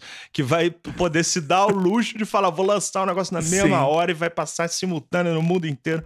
Porra, tem que ter cacife, assim, o cara realmente estava no topo da indústria Sim. e tal. Interessante. Pois é, em 91 o YouTube lançou a Tune Baby, né? E o Michael Jackson acabou lançando, então, Sim. então, logo depois, o, o Dangerous, né? Eu, lembro, eu, tenho, eu tinha esse vinil quando eu era criança, ganhei de aniversário. Eu lembro bem, assim. Tinha, tinha umas participações do Slash, pra você ver, assim, né? O Slash Guns N' Roses tava ali. Tinha, tinha uns Sim. hits bem rock and roll, assim, nesse disco Dangerous. Que não é um disco tão bom quanto o Bad e tal, mas é, tem umas musiquinhas honestas ali. Eu acho que o Dangerous ainda é um disco... É honesto, assim, do Michael Jackson, que dá, dá, vale a pena dar uma escutada, né? Aí você comentou, né? 24 é. de novembro, então, morreu o Fred Mercury Fred e o Mercury. Eric Carr, do, uhum. do Kiss, né? Morreram no mesmo dia. O Eric Carr, ele morreu de câncer no coração, que era raríssimo. A gente conta essa história um pouco na, no especial do Kiss que a gente fez e o Fred Mercury morreu, então, complicações relacionadas à AIDS, né? Com 45 anos, né? Uhum. Mas vamos seguir então rapidinho para fechar é. o episódio. Então vamos lá, Vini, então, fazer uma listagem aqui de alguns discos. Vai fazer um revezamento aqui. E você falando que citar alguns discos lançados no BT, a gente comenta rapidinho que a gente gosta e tal. Senão, se a gente falar só dos discos com detalhes aqui, esse episódio vai ser 70 horas. A gente vai falar alguns dos discos que eu acho que importantes, é. assim. E a gente vai, vai fazer uma playlist pelo menos uma ou duas músicas desses discos aqui. Então vai estar tá na descrição, igual a gente fez no, na virada de 69. Vai ter uma playlist do ano de 91 com as músicas que a gente acha que são mais relevantes nessa discografia que a gente vai passar por aqui. Então vou começar então. No 91 a gente teve o Metallica, uhum. o Black Album, né, que a gente já comentou que é sensacional. O Blur lançou o Leisure, né, que também é um, eu acho é um disco legal e tudo, talvez não seja um Sim. dos grandes discos da banda, mas eu acho bacana, assim. O que, que você acha do Leisure? Eu gosto do. Le... Assim, é, é difícil porque não é Blur uhum. ainda, né? É um disco meio shoegaze e tal, mas eu gosto de There's No Other Way, que é o single do disco. É um disco legal, uhum. assim. Eu escuto. Vale, vale a pena dar uma conferida. Importante o primeiro da banda, né? Vale a pena Pois é. conferir. é. A gente teve o Ten do Jam que a gente já citou. O Temple of the Dog foi o projeto que a gente já citou em vários episódios aqui. Então foi, teve a morte do Andrew Wood, que era vocalista do, do Mother Love Bone. Que tinha o Jeff Ament e o Stone Gossard, que depois juntou ali com Chris Cornell, Matt Cameron e o Mike McCready, que era um amigo deles ali.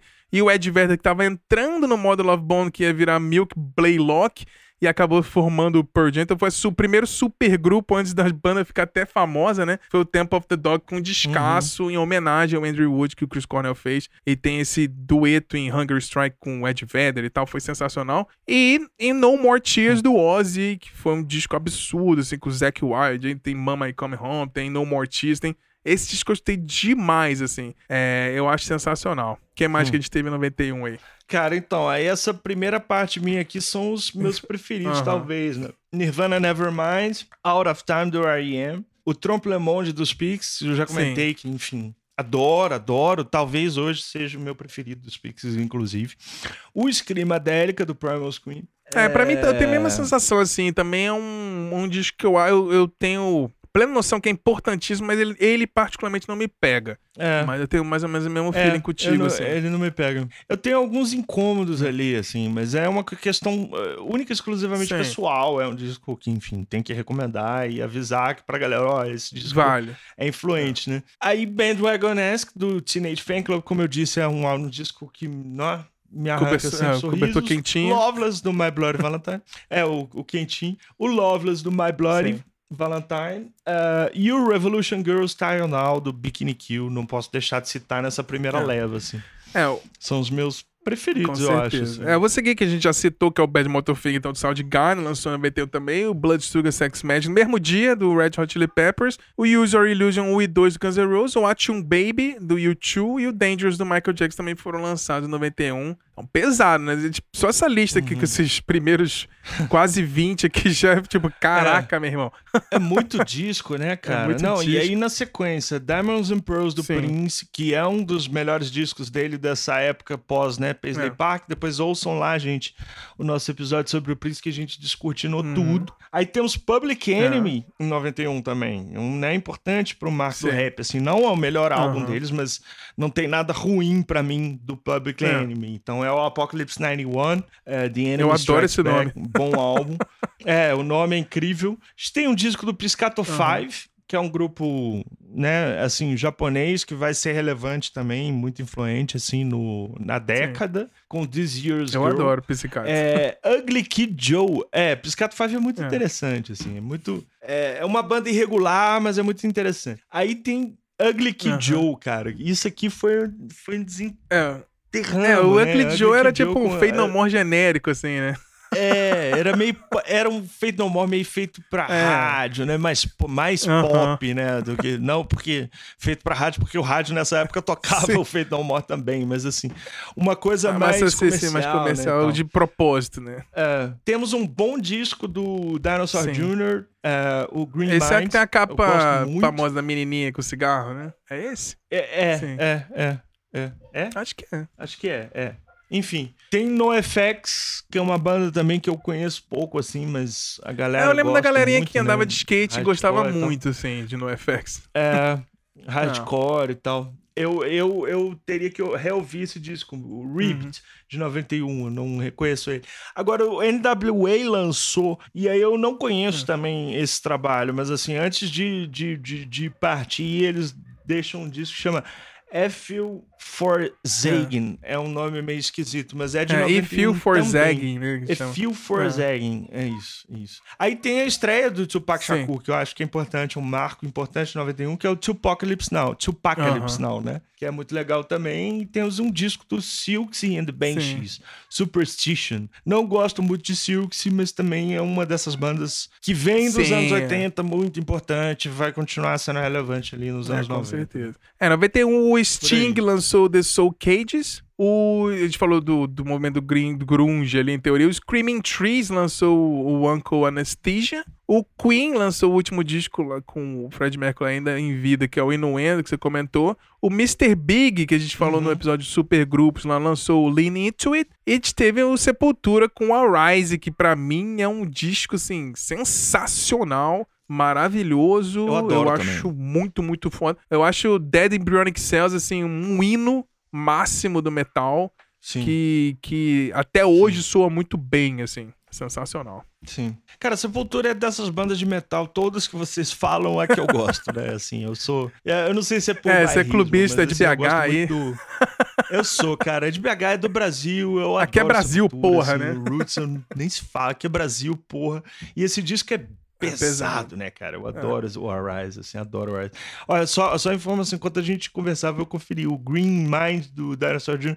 É o disco que eu não lembrava que a menina fumava é, um tá com cigarro, velho. cigarro. Mas é, é isso, tem uma menina fumando cigarro e eu lembrava do, da, da fonte, assim, com Sim. o nome do disco. É, esse verde, disco eu assim, né, escutei, que é esse eu Green escutei Mind, bastante, assim. Mais pra frente, quando eu tive mais acesso a CD e tal, eu lembro que eu tinha uma fitinha gravada desse disco, assim. Eu lembro bem da capa. Ah, legal. Ah, o, Legal. É, o Dinosaur Jr. que esse ano lançou um disco, assim, depois de vários anos, que é, que é legalzinho, assim. Eu acho interessante. Vai- vai- vale a pena dar uma conferida. Dinosaur Jr. é uma banda dinossauro mesmo, assim, eles estão ah, desde a pré-história tocando, né? Assim, mas é interessante também. Sim. Eu é uma banda que eu gosto. Aí, bom, Gish, Uhum. Do Smashing Pumpkins, que já falamos aqui. Every Good Boy Deserves Aham. Fudge, do Mudhoney. Mudhoney é uma banda extremamente... Subestimada. é, subestimada, esquecida, mas assim, uma banda completamente maluca. É até difícil ouvir os discos assim, mas, tipo, é, eu gosto Hum. muito, assim, é uma doideira do caralho. É, tem o segundo álbum do Fugazi, né, em 91, que é o Steady Diet or Ah. Nothing. Não tão bom quanto o Repeater de 90, não tão bom quanto o In on the Caretaker de 93, mas ainda assim, é, talvez pelo momento do Fugazi, né, assim, se consolidando ali um, um- um disco importante, Uhum. assim. Tem o Blue Lines do Massive Attack, também não vai ser o maior trabalho deles, mas já é um, enfim, uma coisa É, você acha que é, ele começou, começou a nascer ali o que viria a ser o, o, hip, o trap, o, o trip hop, né? Trip Ah. hop, sim. É importante depois a gente. É, é, é um, é um puta tema É. pra explorar, viu? Trip, Trip hop, hop, Bjork, Attack, na como é que um assim. influenciou o outro. Eu acho legal. Trick.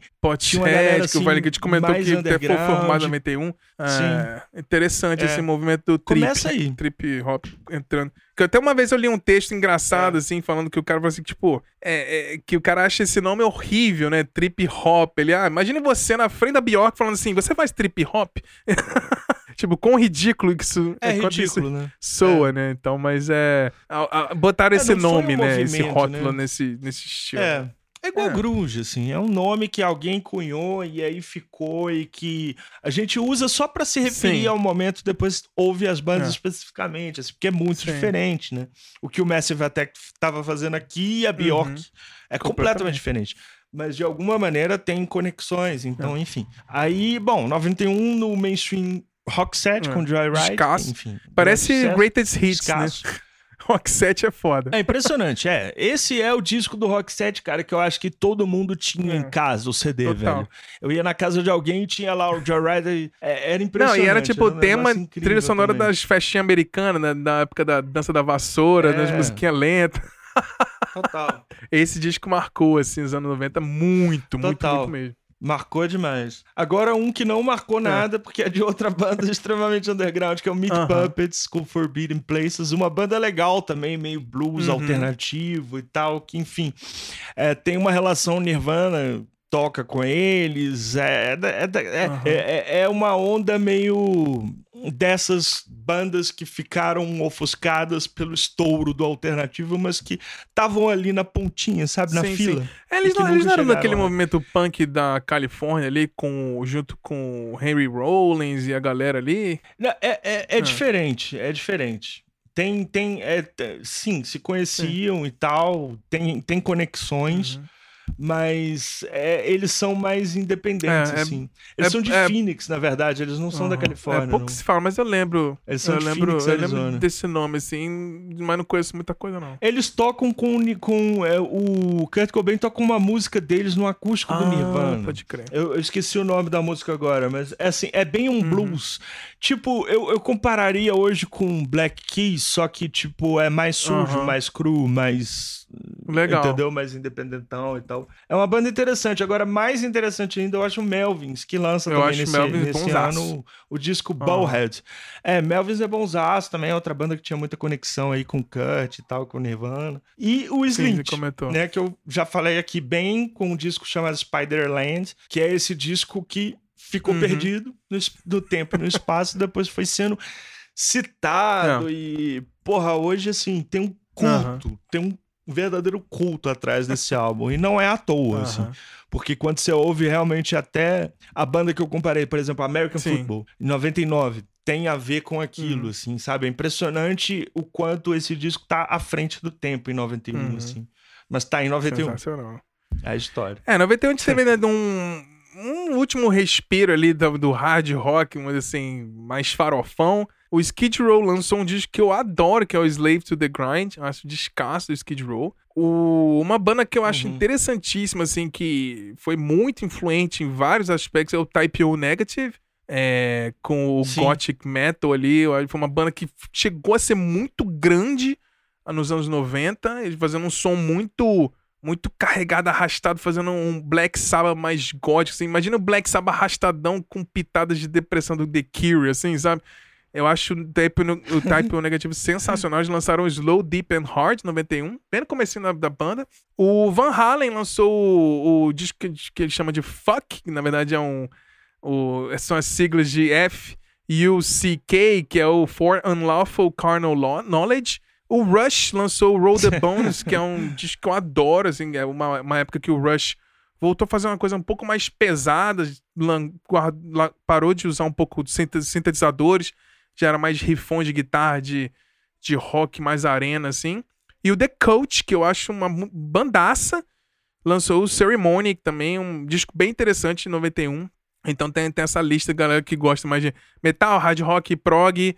Então, Skid Row, o Type O Negative, Van Halen, o Rush, o The Coach 91 também estavam ali fazendo coisa, né? Então, Uhum. Que foram bem relevantes. Pois é, né? dessa parte, dessa listinha eu conheço uhum. pouco, assim, conheço o The Coach, talvez.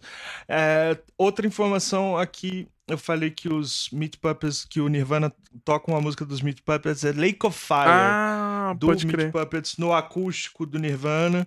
E as duas, mas as duas versões, a original do, do Meat Puppets também é muito legal. Cara, agora eu vou, eu vou realmente é. passar, porque essa, esse bloco aqui que eu separei é só de uhum. pedrada, assim. Fox Base Alpha do Saint uhum. Etienne. Voltem e ouçam episódios sobre o Britpop, uhum, que a gente sim, fala melhor sobre Saint Etienne. Uma banda, assim, também à frente do tempo. É, Della Soul is Dead, do uhum. Della Soul. Baita crew de rap uhum. aí. Adoro. É, tem, tem o disco 3 do Sebador, que é um dos, assim, um dos álbuns que eu mais gosto do Sebador. Começa com The Free uhum. Pig, é um clássico, assim, esse disco é maravilhoso. É, Mama Said, do Lenny Kravitz. Pois é, é, é descasso. É descasso. Alanis da Alanis Morissette. Sim. Vejam aqui. Quem, quem começa, começa aqui. das carinhas, né? Não, e depois, logo depois, ela ficou caras. gigantesca, né? A Alanis. Demorou um pouquinho, né? Foi em 96, é, mas eu acho ali... que ela estourou mesmo, assim, 97, ah. né? É, já tava construindo uma carreira, né? Interessante. É legal pensar que em 91 Crash ela tava Test ali já começando. uma banda é, total, total. Tem uma banda que ficou famosíssima, One Hit Wonder, hum. talvez, Crash Test uh -huh. Dummies, né? Com o disco aqui, The Ghosts That Sim. Haunt Me. Esse disco eu não, não, não gosto muito, assim, é não é uma banda uh. boa, mas eles tinham um hit, né? Que estourou, acho que uns dois anos depois daquela. Uh -huh. é, o nome da música é MMMMMM, né? É. É, total. 91 é o primeiro álbum do Hole. Olha aí. Muita gente desconhece completamente isso. Ofuscado, mas, assim, é um né? bom disco Ofuscado. já. Pretty on the Inside. É total, porque o Holy era uma banda de lado B, hum. lado B, lado B, lado Sim. B. A Curtain realmente vai ganhar alguma projeção quando, quando se junta ao Kurt e por causa do disco de, 90, de 94, uhum. né? O Live Through This, que pra mim é uma obra-prima, assim, absurda, assim. Mas o primeiro disco deles é, é, é bem bom. E inclusive todo composto uhum. por ela, pela banda Hole para quem gosta de falar aí que ela não uhum. compunha e que ela que compunham para ela, né? É, muita gente. Enfim, é, Death Certificate do Ice Sim. Cube já fora no, do NWA né, e tal. sequência solo, fora um bom disco assim. É, John Jett lança um disco esse ano com, com do, do, a banda do Black Hearts, que é o legal. Notorious. É bem legal também. Johnny Mitchell Rainha Máxima. já num momento clássico, Rainha Máxima da carreira. Não é um disco muito é. bom, mas tá lá, Night Ride uhum. Home. É um disco, enfim, Não, qualquer coisa de Johnny Mitchell já dela. começa nota 7, assim, pra mim. É, pois é, exatamente. Mas assim, já é um momento, né, ah, da carreira. Não precisava mais provar nada pra ninguém, tá fazendo só o que gosta, importante. não tá se preocupando Exato, muito com nada exatamente. e tal. Mas é rainha máxima, é. dona da porra toda, né? Rainha da porra toda. Falar em rainha da porra toda, Lita, Lita Ford. Ford. importantíssima Sim, também, da... de The Runaways e tal, e depois segue uma carreira mais glam rock. Sim, ela metal, foi até a Sharon Osbourne foi empresária dela, então ela foi um pouquinho Sim, mais pro, pro, metal. Ela foi pro é, metal. Ela teve, ela teve um relacionamento com o assim, Tony Iommi muito tempo também. Ela foi mais pro metal do que, a, que, do que a John Jett, assim, quando o Runway separou, né? É, ela foi um pouco é. mais pro metal. É. Que eu sempre considerei, assim, quando era moleque, a Lita Ford e a Doro eram as grandes mulheres do metal e a, a Debbie uhum. Harry e John Jett no rock, assim, no new wave, rock, do punk, punk, né? Do rock. É o que, pelo menos quando eu era criança, é. o que eu escutava e tinha essa, essas ídolas, vamos dizer assim. Era a Lita Ford e a Doro Sim. no metal e a John Jett Sim. e a Debbie Harry no, no rock alternativo, new wave punk, né? Punk alternativo, é, por aí. Que é, e, e curioso as duas lançarem disso Sim. no mesmo ano. É, mas é exatamente esse diagnóstico é. também que eu faço. E um disco do Todd Rundgren, que é um artista assim, importantíssimo, um cara que constrói ali o corpo também nos anos 70, assim como a Johnny uhum. Mitchell, mas um disco secundário, é. mas interessante também, o Second Wind. É, ele foi é, induzido ao Rock and Roll Hall of Fame esse ano, né? É, e, e, assim, o Todd, cara, é um cara que tem que explorar também depois, em especiais, Sim. em episódios assim, porque é um cara, putz, os discos dele de 72, o Something Anything, é um disco duplo, assim, é uma pedrada. E umas coisas também mais underground dele são incríveis, assim, é um artista seminal é. aí que a gente não lembra muito, assim. É, e pra fechar a lista dos gringos aqui, a gente vai citar os brasileiros também, calma galera, a gente não tá falando dos brasileiros, mas teve muito lançamento bom no Brasil também. O calma. Elvis Costello lançou Mighty Like a Rose, esse eu escutei depois que a gente começou a fazer a pesquisa. Achei interessante, assim, o que ele tava fazendo nos anos 90. É legal de ouvir, assim, esse disco do Elvis Costello. Ah, o Elvis é ah. é mestre também. É, em 91 tivemos o Primus, que é uma banda que eu acho. Assim, eu lembro que quando eu era moleque, eu estava Primus, eu achava esquisito, assim. Mas é uma banda meio que liderada com baixo, assim, uma coisa meio funk rock. Teve, teve essa onda, né? Pra, era, pra mim era assim, o Red Hot, o Fade No More e o Primus, assim. Era fazer aquela coisa meio funk rock, assim. Essa mistura meio maluca, assim. Eu acho que o Primus é legal. Sim. Outra banda que era, tipo, totalmente... Sim. Vamos copiar o Ugly Kid Joe aqui, não sei o que. Era o Spin Doctors, que também é um One Hit Wonders. Lançou Pocket Full of Kryptonite. Uma banda que a gente, eu, eu adoro, assim. Eu acho eles os mestres, talvez, tenham inventado o Gent, que a gente tanto fala que o Gent, o Gent, o Gent quem criou esse negócio sem querer foi o uhum. Meshuga. Em 91 eles lançaram o Contradictions Collapse, que esse disco quando eu ouvi a primeira vez, falei assim: "Que porra é essa? Eles estavam fazendo uma parada no metal que ninguém tava imaginando em fazer e os caras estavam fazendo, então hoje eles são os mestres aí de música polirrítmica com tempo quebrado e matemática, coisas assim que explode a cabeça o Meshuga começou ali por ali, em 91 tava lançando disco. Olha que bizarro, os caras estão 30 anos fazendo coisa aí. Caralho. O Cypress Hill lançou o Cypress Hill. E o Mr. Bungle, que uhum. é um projeto do Mike Patton, que eu adoro, eu acho o Mr. Bungle assim, genial. Lançou o disco Mr. Bungle, que é também música rolê aleatória, assim. É a música que você tem que dar uma. Tem que dar uma treinada, assim. se você só escutar é. Mr. Bang, você vai falar assim, cara, que estão fazendo um monte de coisa aleatória, assim. Que a gente tava até conversando esses dias, né, Vini? Porra, é essa, né? Que se alguém que nunca estudou jazz começar a ouvir é. um solo de improvisação de jazz, vai falar assim, pô, o cara tá tocando um monte de nota aleatória aí, meu irmão. Muito ruim esse negócio. Então, existe um, exige um é, treinamento, né? Você entender o Mr. Bango, ele tem um pouco disso. Tem que ter uma uma, um desprendimento de estilo musical pra você curtir o Mr. Bango com plenitude, assim, mas eu acho sensacional. Mas vamos seguir pro Brasil aí, fala então o que, que a gente teve de lançamento bacana no Sim. Brasil 91. Cara, tem um álbum que para mim é o meu favorito, assim, da minha banda ah. favorita de rock brasileiro, que é o Paralamas com os Grãos, assim, a gente fala também no episódio especial Paralamas quanto que esse álbum é relevante, assim, pra própria uhum. banda. Era o disco preferido do, do, do Herbert ali, enfim, em 94, 95. E é lançado esse ano. Um puta disco. Descasso. Eu amo uh, do início ao fim. Outro que eu gosto muito, que também é muito mal interpretado, é o Tudo ao Mesmo Tempo Agora, uhum. dos Titãs, que é um disco cara, deles já brincando com uhum. grunge, assim, sabe? É, Sim. No Brasil. Então eles já estavam, não grunge especificamente, mas assim, com todo esse movimento que a gente tá falando de uhum. rock alternativo e tal, uma das bandas que puxa isso e traz pro Brasil é. são os Titãs. Que é uma banda muito. O, é muito é, o legal. Titãs é uma banda muito. Titãs, né? Não tem como você falar, já, ah, o Titãs parece não sei o quê. Não, né? O Titãs é, é muito é, único, muito assim. Próprio, eu né? acho uma, uma é. banda que hoje, na época dos anos 80 e 90, era um gigantesco, mas que meio que foi apagado. Né? Os integrantes foram saindo, né? Sobrou, só, só tem três agora, né? É. E. Mas Titãs é muito três, né? relevante, né? eu ainda acho sensacional. É muito relevante, eu acho sensacional. E esse é um dos discos, como eu falei, tipo assim, ele não é um dos principais não. álbuns. E essa fase deles foi mal é. interpretada na época, porque eles lançam tudo ao mesmo tempo agora e depois um outro, o Titanomaquia, uhum. nesse, nesse lance, o Titanomaquia eu acho até mais uhum. pesado e tal. Nesse lance meio, meio grunge, meio pegando diretamente essas influências e não, e não desceu é. muito bem na hora não. no Brasil, assim, sabe? Depois, inclusive, eles falam quando lançam um domingo que voltaram uhum. a um rock mais pop e tal. Mas eu acho que essa fase deles não pode não, ser negligenciada, é uma fase interessante, Sim. assim. Aí tem a eletricidade do Capital Inicial, que eu, enfim, é, não é. posso comentar. Mas a o Glória Pires aqui, sou capaz não de opinar, né? É. Mas fica o registro aqui. Não sou capaz de opinar. É, tem umas coisas fica interessantes nesse disco, assim, mas é. É, o Capital é aquela banda que divide opiniões, então, assim, mas a gente tá aqui, então, é. só registrando então, que Capital lançou Eletricidade 91, né? Depois eles tiveram uma grande volta quando teve é. o Acústico MTV, então esse, esse, essa meiuca do Capital Inicial é meio estranha, assim, vamos dizer assim. Entendi. Tá registrado. É, tá registrado. Agora, bom, bom Não, agora mesmo, vem uma obra é de esse, arte na minha cabeça. Daqui, mais da Marisa Monte, descasso. Sim. É o segundo álbum dela, né? É o segundo álbum, depois do Chocolate, que é meio que ao Sim. vivo ali e tal.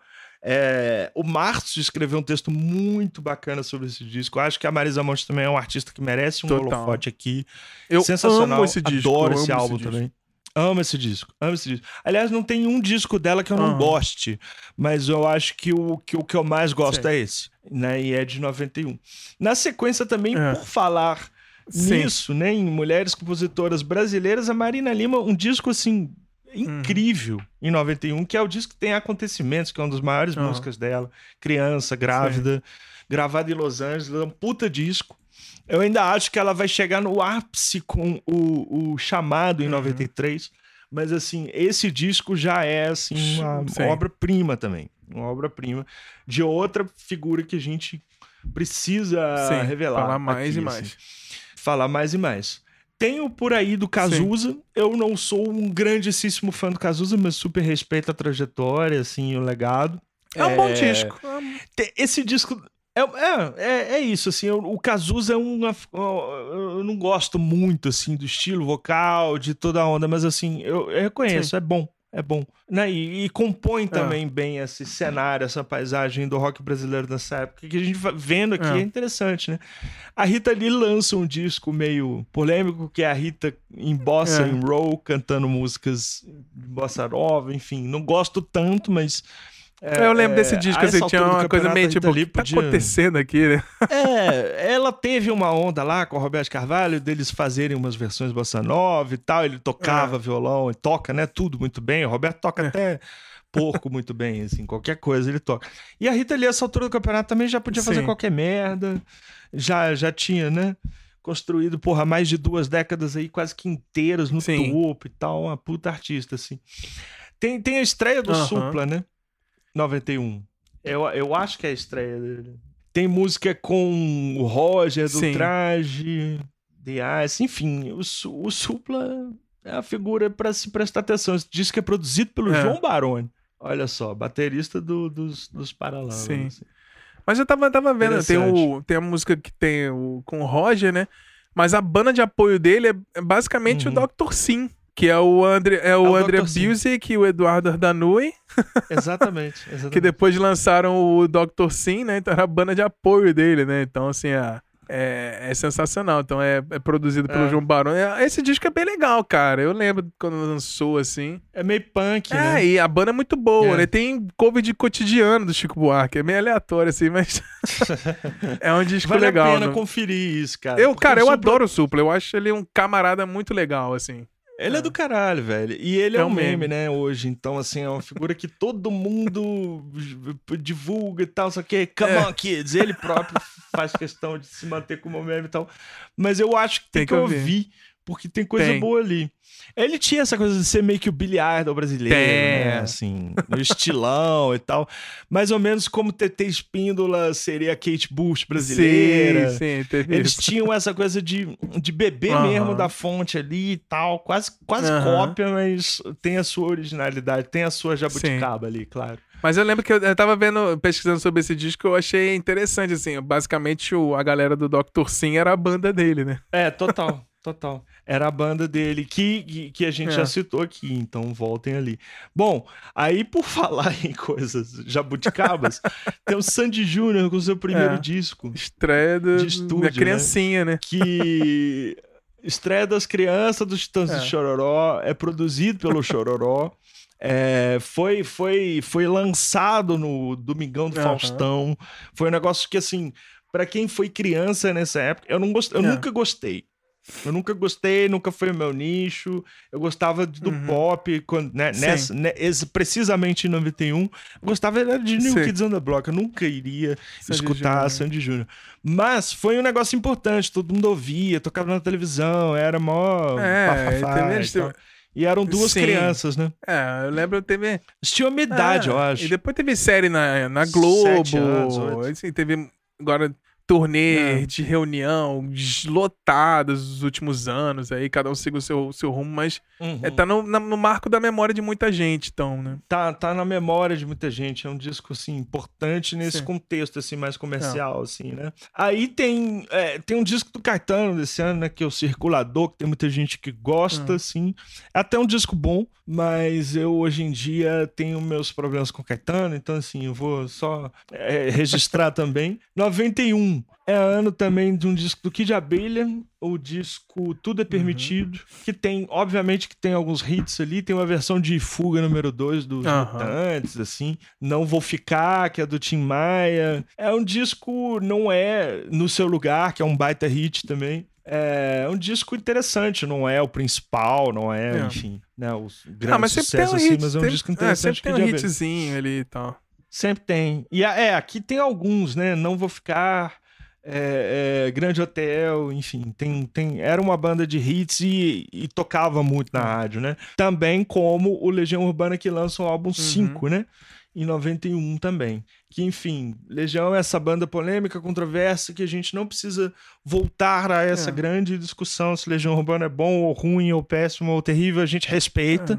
aqui nesse podcast. Uma banda importante pro rock brasileiro. Esse disco não, não me bate assim, para mim não é um dos eu melhores gosto deles. bastante de Teatro de Vampiros, assim, mas... É legal, é, é a música mais legal do é. disco, assim, pra mim, mas é uma é já é uma formação é. com outro baixista, eu não lembro, acho que era o nome do cara era Bruno Araújo, que gravou baixo. É, já meio que final de carreira ona ali do, do Legi da Legião, né? Na, é, na verdade, eles vão lançar depois um disco que eu até é, acho muito bom, né? né? O, o, o, ah, Descobrimento do Brasil. É, o, é, o Descobrimento do Brasil. Descobrimento do Brasil. Que é o ah. último, né? Antes da morte do Renato Russo, que eu acho muito interessante, assim. Mas é, é, esse disco tem isso, tem Metal contra as Nuvens, né? Que é um épico de uhum. 11 minutos ali e tal. É um disco. Eu acho que quem gosta muito de é, Legião sim, gosta, é um mas. Ah, tá ali no é, catálogo, mas. É. Intermediário entre as quatro estações. É. Mas vale o registro. Bom, também nesse mesmo esquema, assim, um disco que não é um dos principais, assim, é, da banda, mas o Engenheiros do Havaí com várias variáveis. Uhum esses títulos, né? Do, é, do, do... rolê aleatório do, do Humberto Paralelos Guess. que se cruzam no Pará e não sei o quê, do Humberto Guess, várias é. variáveis. Enfim, mas assim, eu não sou fã da banda. O Márcio fez aqui um raio-x muito legal sobre um disco deles. É, né? Revolta dos Dungeons é, e tal. uma banda relevante também pra época no Brasil. Mas é um, é um disco legal, assim. Eu acho que tem. É, Piano Bar talvez seja uma das músicas é. mais conhecidas, assim. É, é mas Sim. eu acho legal. Eu, eu gosto de engenheiro de uma maneira geral, assim. Mas é, é legal. Acho que 91 ali eles estavam. Eles estavam se consolidando, assim, como uma das grandes bandas do rock Sim. nacional, assim. É. Não é o grande. Depois tem o Papel Pop é depois, né? O Papel Pop é depois desse, acho que é 92, 3. Mas enfim, uma coisa que eu lembro desse disco era a capa, cara. A capa desse disco é interessante porque tinha um monte de. É, bottoms, Sim. Né? Tipo, ah, não, o Pop Pop é antes assim, desse. O símbolo do é, Grêmio, o Pop Pop é antes desse. Né? É antes, né? É antes. É. Tá certo. Mas tá ainda é com a formação clássica é, e tal, eu acho legal, assim. Porque depois do Gessinger Leaks e Maltz, é. que é do ano seguinte, né? Aí ficou meio. Uhum. Eu mesmo não acompanhei muito, assim. Eu, acho, eu escutava bastante Sim. engenheiro, mas até o. Até o Gessinger Leaks Maltz, assim, os primeirões, assim, que são os que eu acho mais legal. Sim, sim. Cara, para fechar essa, essa, essa coisa de 91, tem um disco muito interessante 91 brasileiro, que é o Pintando 7 do, do Luiz Melodia com Cidade Negra. Como uhum. banda, né, de, de, de, apoio, assim. É um disco bem interessante. Luiz Melodia é outra figura que a gente sempre esbarra aqui, que a gente vai explorar melhor no nosso podcast. Um cara é. interessante. E é um disco também que já abre aí, né, o, o, o, essa essa conexão com o reggae que eu acho que o Cidade Negra que depois vai ser muito popular começa bem roots, né? Na, é. na, coisa do reggae e tal, que é um tema que também a gente vai explorar com aqui certeza. ainda. É, com calma. Mas vale a pena deixar registrado também esse lançamento aí. É, o Luiz Melodia que é um monstro sagrado, e, né? Sagrado, é. monstro sagrado, assim. E é isso, cara. 91 tem muita coisa mais underground também no Brasil, assim, mas que um levantamento básico é isso mesmo, assim, é. sabe? que a gente pode trazer. É, são discos que a gente conhece, né? E, e... É, são discos que a gente conhece. eu acho que, que, se você quiser ouvir um pouquinho de cada um, assim, dessa, porque é meio rolê aleatório. Você tem Metallica, Luiz Melodia, é, De La Soul, Meat Puppets, Skid Row, Type O Negative. Então a gente vai ter uma playlist com, com essa galera, pelo menos um ou duas Gigante, músicas de cada disco que a gente citou aqui. Mas é isso, Vini. Eu acho que a gente conseguiu, né, fazer um contexto histórico legal do, do ano de 91. Sim. Tem muita coisa. Eu acho que a discografia até dá uma caraca, muito disco absurdo, impressionante. Talvez pra gente é. marque um pouco, porque são de estilos que a gente gosta mais, né? Eu consegui viver um pouco disso uhum. em tempo real, com 10 anos ali, é novinho, 10 anos é novinho, mas eu tava estudando rádio, tava gravando fitinha, então muita coisa eu fui descobrindo Sim. assim, o próprio Pearl Jam, o Soundgarden, eu descobri gravando fitinha na rádio, que eu só fui ter MTV em casa 94, 95. Então nem essa questão é, do, do, dos videoclipes eu tive, assim. É, às vezes eu tô com 40 anos agora, às vezes eu me confundo um pouco. Quando que a gente teve MTV em casa, às vezes eu me confundo em 94, 95 ou 93, eu não sei muito bem, porque eu morava em Brasília, não, é. não tinha TV aberta, então tinha que ser com TV paga, né? É, eu tive com certeza em 94, porque foi quando eu, eu, eu fui, vo, voltei pro Rio uhum. do Paraná. E aí a MTV era uhum. sinal aberto, né? No Rio. Então eu, eu, eu lembro já em 94. Mas eu fui entrar de cabeça na MTV gravando tudo em 96, uhum. assim. De qualquer forma é isso, assim, 91 foi um ano é, a gente tem, é, até já falei algumas vezes, assim, eu acho que em off com, com vocês, que assim, eu acho que o primeiro ano das é. décadas, geralmente, geralmente, via de regra, é marcante. Tem muita coisa que vai definir a estética da década e tal. Foi assim em 71. Sim. 81 a gente não consegue ainda afirmar se foi assim, mas 91. Sim. 2001 e 2011. E agora 2021. É. Anos assim que você tem uma um, um, um, uma grande quantidade de lançamentos e lançamentos significativos da ah. estética mesmo daquele é, momento. Gente, eu tô sentindo é, agora 2021, isso, por exemplo. Assim. eu ainda não senti isso ainda. Eu acho que é esse sentimento que eu tenho... Eu tô sentindo é, já. Pra mim, pelo menos no meu gosto, assim, das coisas que eu venho acompanhando, eu acho que ano passado me trouxe mais esse sentimento do, de 91, de 2001, de 2011 uhum. do que 2021 até agora. A gente tem vários lançamentos ainda pra, por vir. Calma, é. Tem muito, tem muito ano, ano, pela, pela, frente, frente, né? mas eu já, já posso destacar algumas coisas, assim, eu acho que a Sam Vincent lançou um disco espetacular, o Black Mid lançou um disco espetacular, eu gostei muito do Japanese Breakfast, que também lançou há pouco tempo, eu acho que agora o Eu não ano tá dando uma aquecida, assim, eu acho que começou meio lento, eu tava até meio apreensivo, É. tipo, ainda não tem nenhum disco que eu falo assim, esse é o melhor do ano, Agora já tô começando a ficar mais confortável. Ah, agora eu já tenho algumas opções, mas eu ainda Uhum. não vi. Eu não tive esse sentimento de, como olhando a discografia de 91 com 2021 ainda. Aham. Como eu tive que 2011, 2001. Mas se comparar, eu acho que 2020, talvez Uhum. por causa da pandemia, me remeta um pouco mais essa quebra de década o ano passado É. do que, por enquanto, até, o ano agora, né? É. É. É, a pandemia mudou muita coisa, né? Porque gerou uma profusão de lançamentos muito grande ano passado, que talvez teriam ficado para esse É. ano algumas coisas, né? E não teve ainda algo muito marcante, né? Muito estouro, assim. Sei lá, teve o BTS e vai ter o lançamento da Billie Eilish É. também esse ano. Então, eu acho que o ano ainda tá no caminho. Mas essa reflexão é interessante, porque 91, 2001, 2011 tem características para você tem é isso, grandes é, 2001 teve o Kirei, por exemplo, 91 teve o Nevermind, são marcos, né? São é, pontos assim que a gente ancora mesmo. Então, é importante falar do ano de 91 que todo mundo comenta, tem uma lista muito legal até daquele jornalista Hum. Igor Miranda. É, no Google vocês acham que é ele faz uma listagem grande dos álbuns também, como a gente tentou fazer aqui. A gente fala de alguns que ele não fala, ele fala de alguns que a Sim. gente não fala.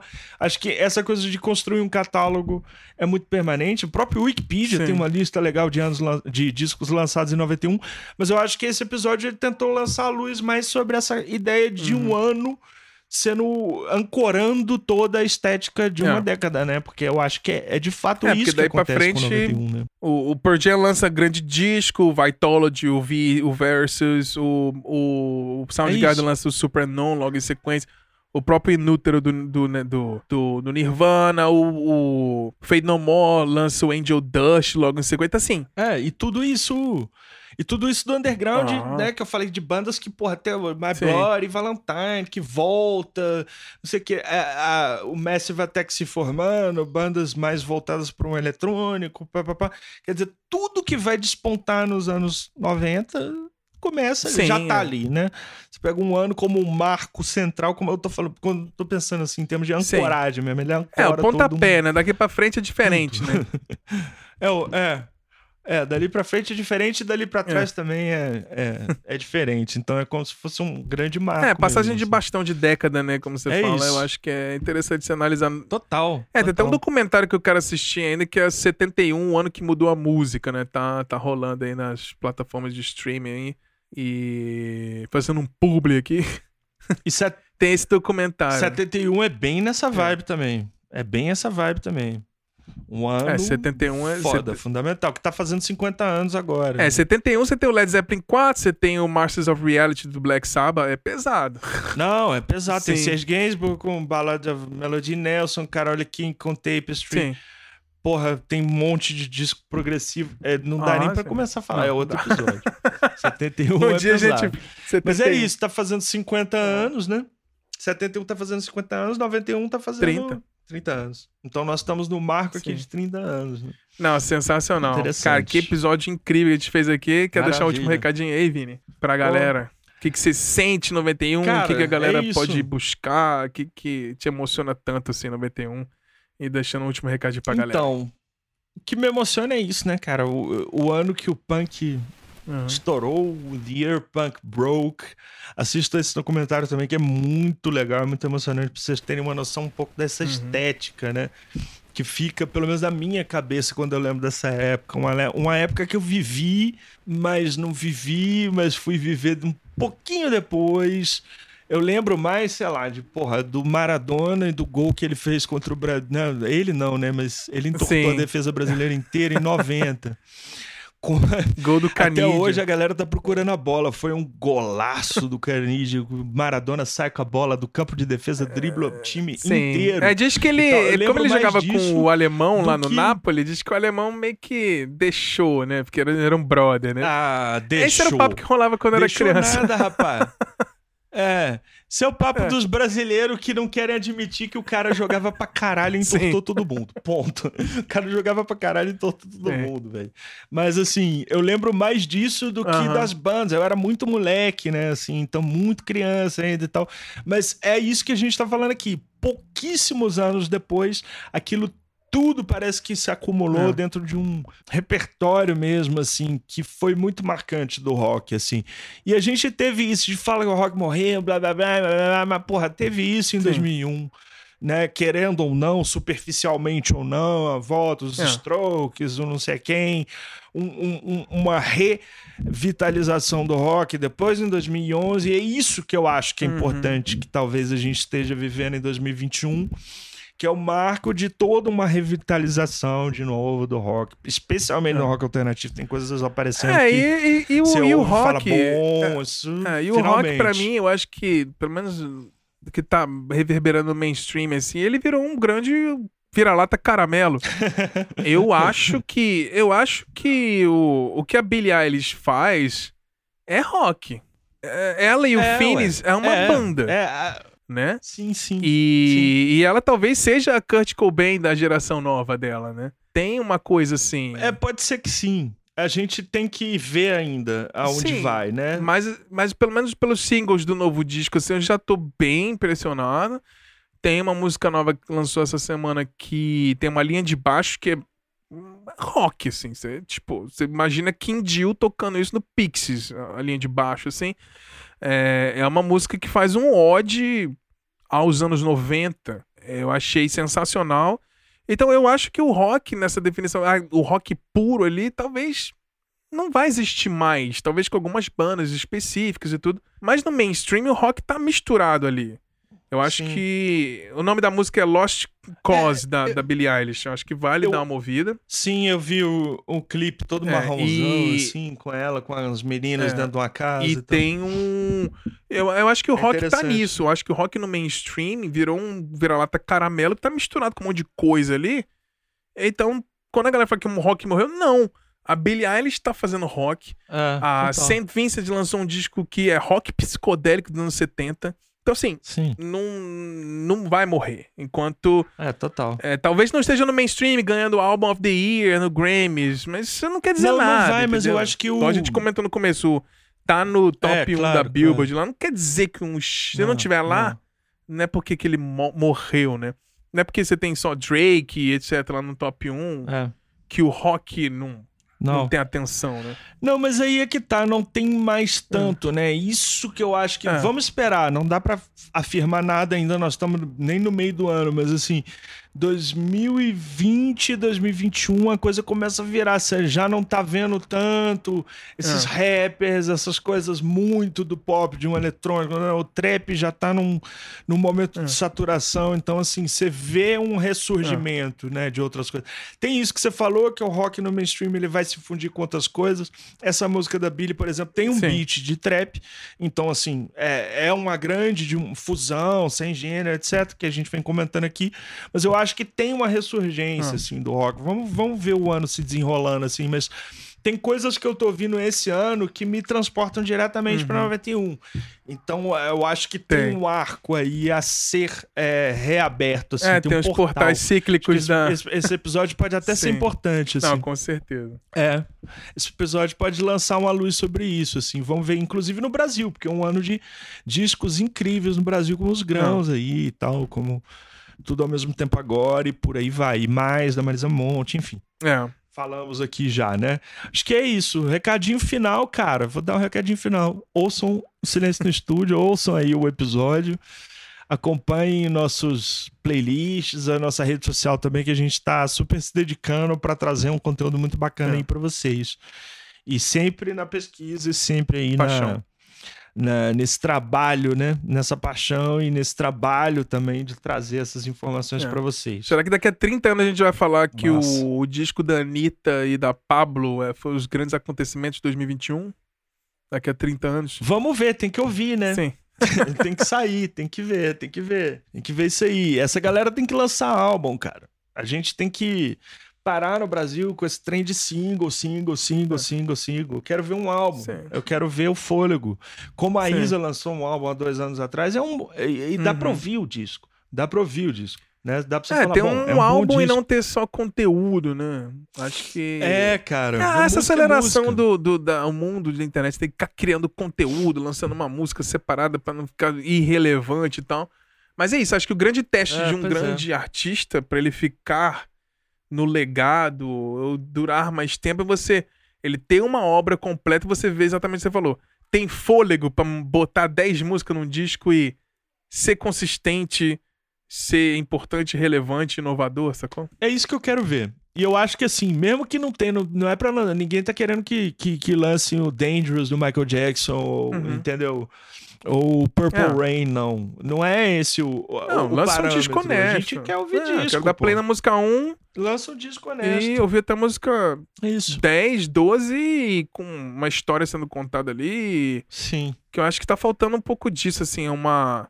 O... No Brasil a gente já discute bastante, né? Eu acho que o Brasil tem esse negócio de celebridade é maior do que a própria obra, então acaba me incomodando um pouco mais isso, é, de, a obra não ser tão relevante quanto total. a pessoa em si. Mas vamos ver aí, né? A Anitta tá com a postaça aí de, de entrar no mercado americano. Diz que ela vai lançar um álbum depois desse Girl From Rio aí, que foi o primeiro passo. E vamos ver aí, né? Hoje, depois, que, depois que a Anitta é, enterrou, ela jantou o Rick Bonadil, eu comecei a gostar mais dela. eu, e diz que o Rick Bonadio tinha um único podcast que falava de música, durou é. quatro episódios, né? Então já não tem mais. Não tem, agora o Brasil não é, tem nenhum provavelmente podcast o único de música. podcast de música. Provavelmente agora então não nós tem não mais temos nenhum. nenhum. Acabou, tá? Ah, é, sensacional. É mais ou menos por aí. Mas é isso, Mas... Vini. Eu sabia que esse episódio seria muito é legal isso. fazer contigo, porque eu sei que tem muita banda e muito disco que você adora desse ano. Então, eu também. Então, foi uma, uma, uma combinação legal, assim, da gente fazer esse, é o primeiro que a gente faz junto, né? Cronologia da, da música, assim, então é bacana. Vamos, vamos pensar é. mais uns anos aí pra gente fazer Uma junto. Uma sessão nova aí. Eu já fiz 69 lá com o Marcião Sim, e o de anos 80 demais. com a Maísa. E foi bem legal, né? Mas é isso aí, então. É. Então é isso, galera. Vini, mais uma vez, Legal. obrigadaço aí pela companhia. Esse episódio ficou gigantesco aqui, quase duas horas. Pois Mas é. vamos que vamos. Obrigadão é pela participação e trazer vamos os seus conhecimentos, assim, o, informações com muita paixão pra gente destrinchar o que aconteceu em 91, pra gente tentar entender o que, que foi esse ano sensacional, né? Teve muita coisa bacana. Mas é isso então. É isso então, galera. Espero que vocês tenham gostado desse episódio. Não esqueça que a melhor maneira de nos ajudar é compartilhando esse episódio com seus amigos e amigas. Manda por e-mail, WhatsApp, tague a gente no Instagram e no Twitter, lá no arroba Silêncio Podcast, pra gente criar uma comunidade bacana de amantes da música e de podcast. E também a gente produz conteúdos exclusivos para os nossos apoiadores. Toda semana a gente manda uma newsletter com notícias, dicas e muita informação. O episódio extra em formato de e-mail semanal, de um preço de cafezinho e 5 reais por mês, você já pode virar um apoiador. Só entrar no nosso site silencionostudio.com.br clicar no menu Apoie para saber como participar. Então vamos ficando por aqui. Nos falamos então na semana que vem com um novo episódio. Um grande beijo, um grande abraço. Valeu!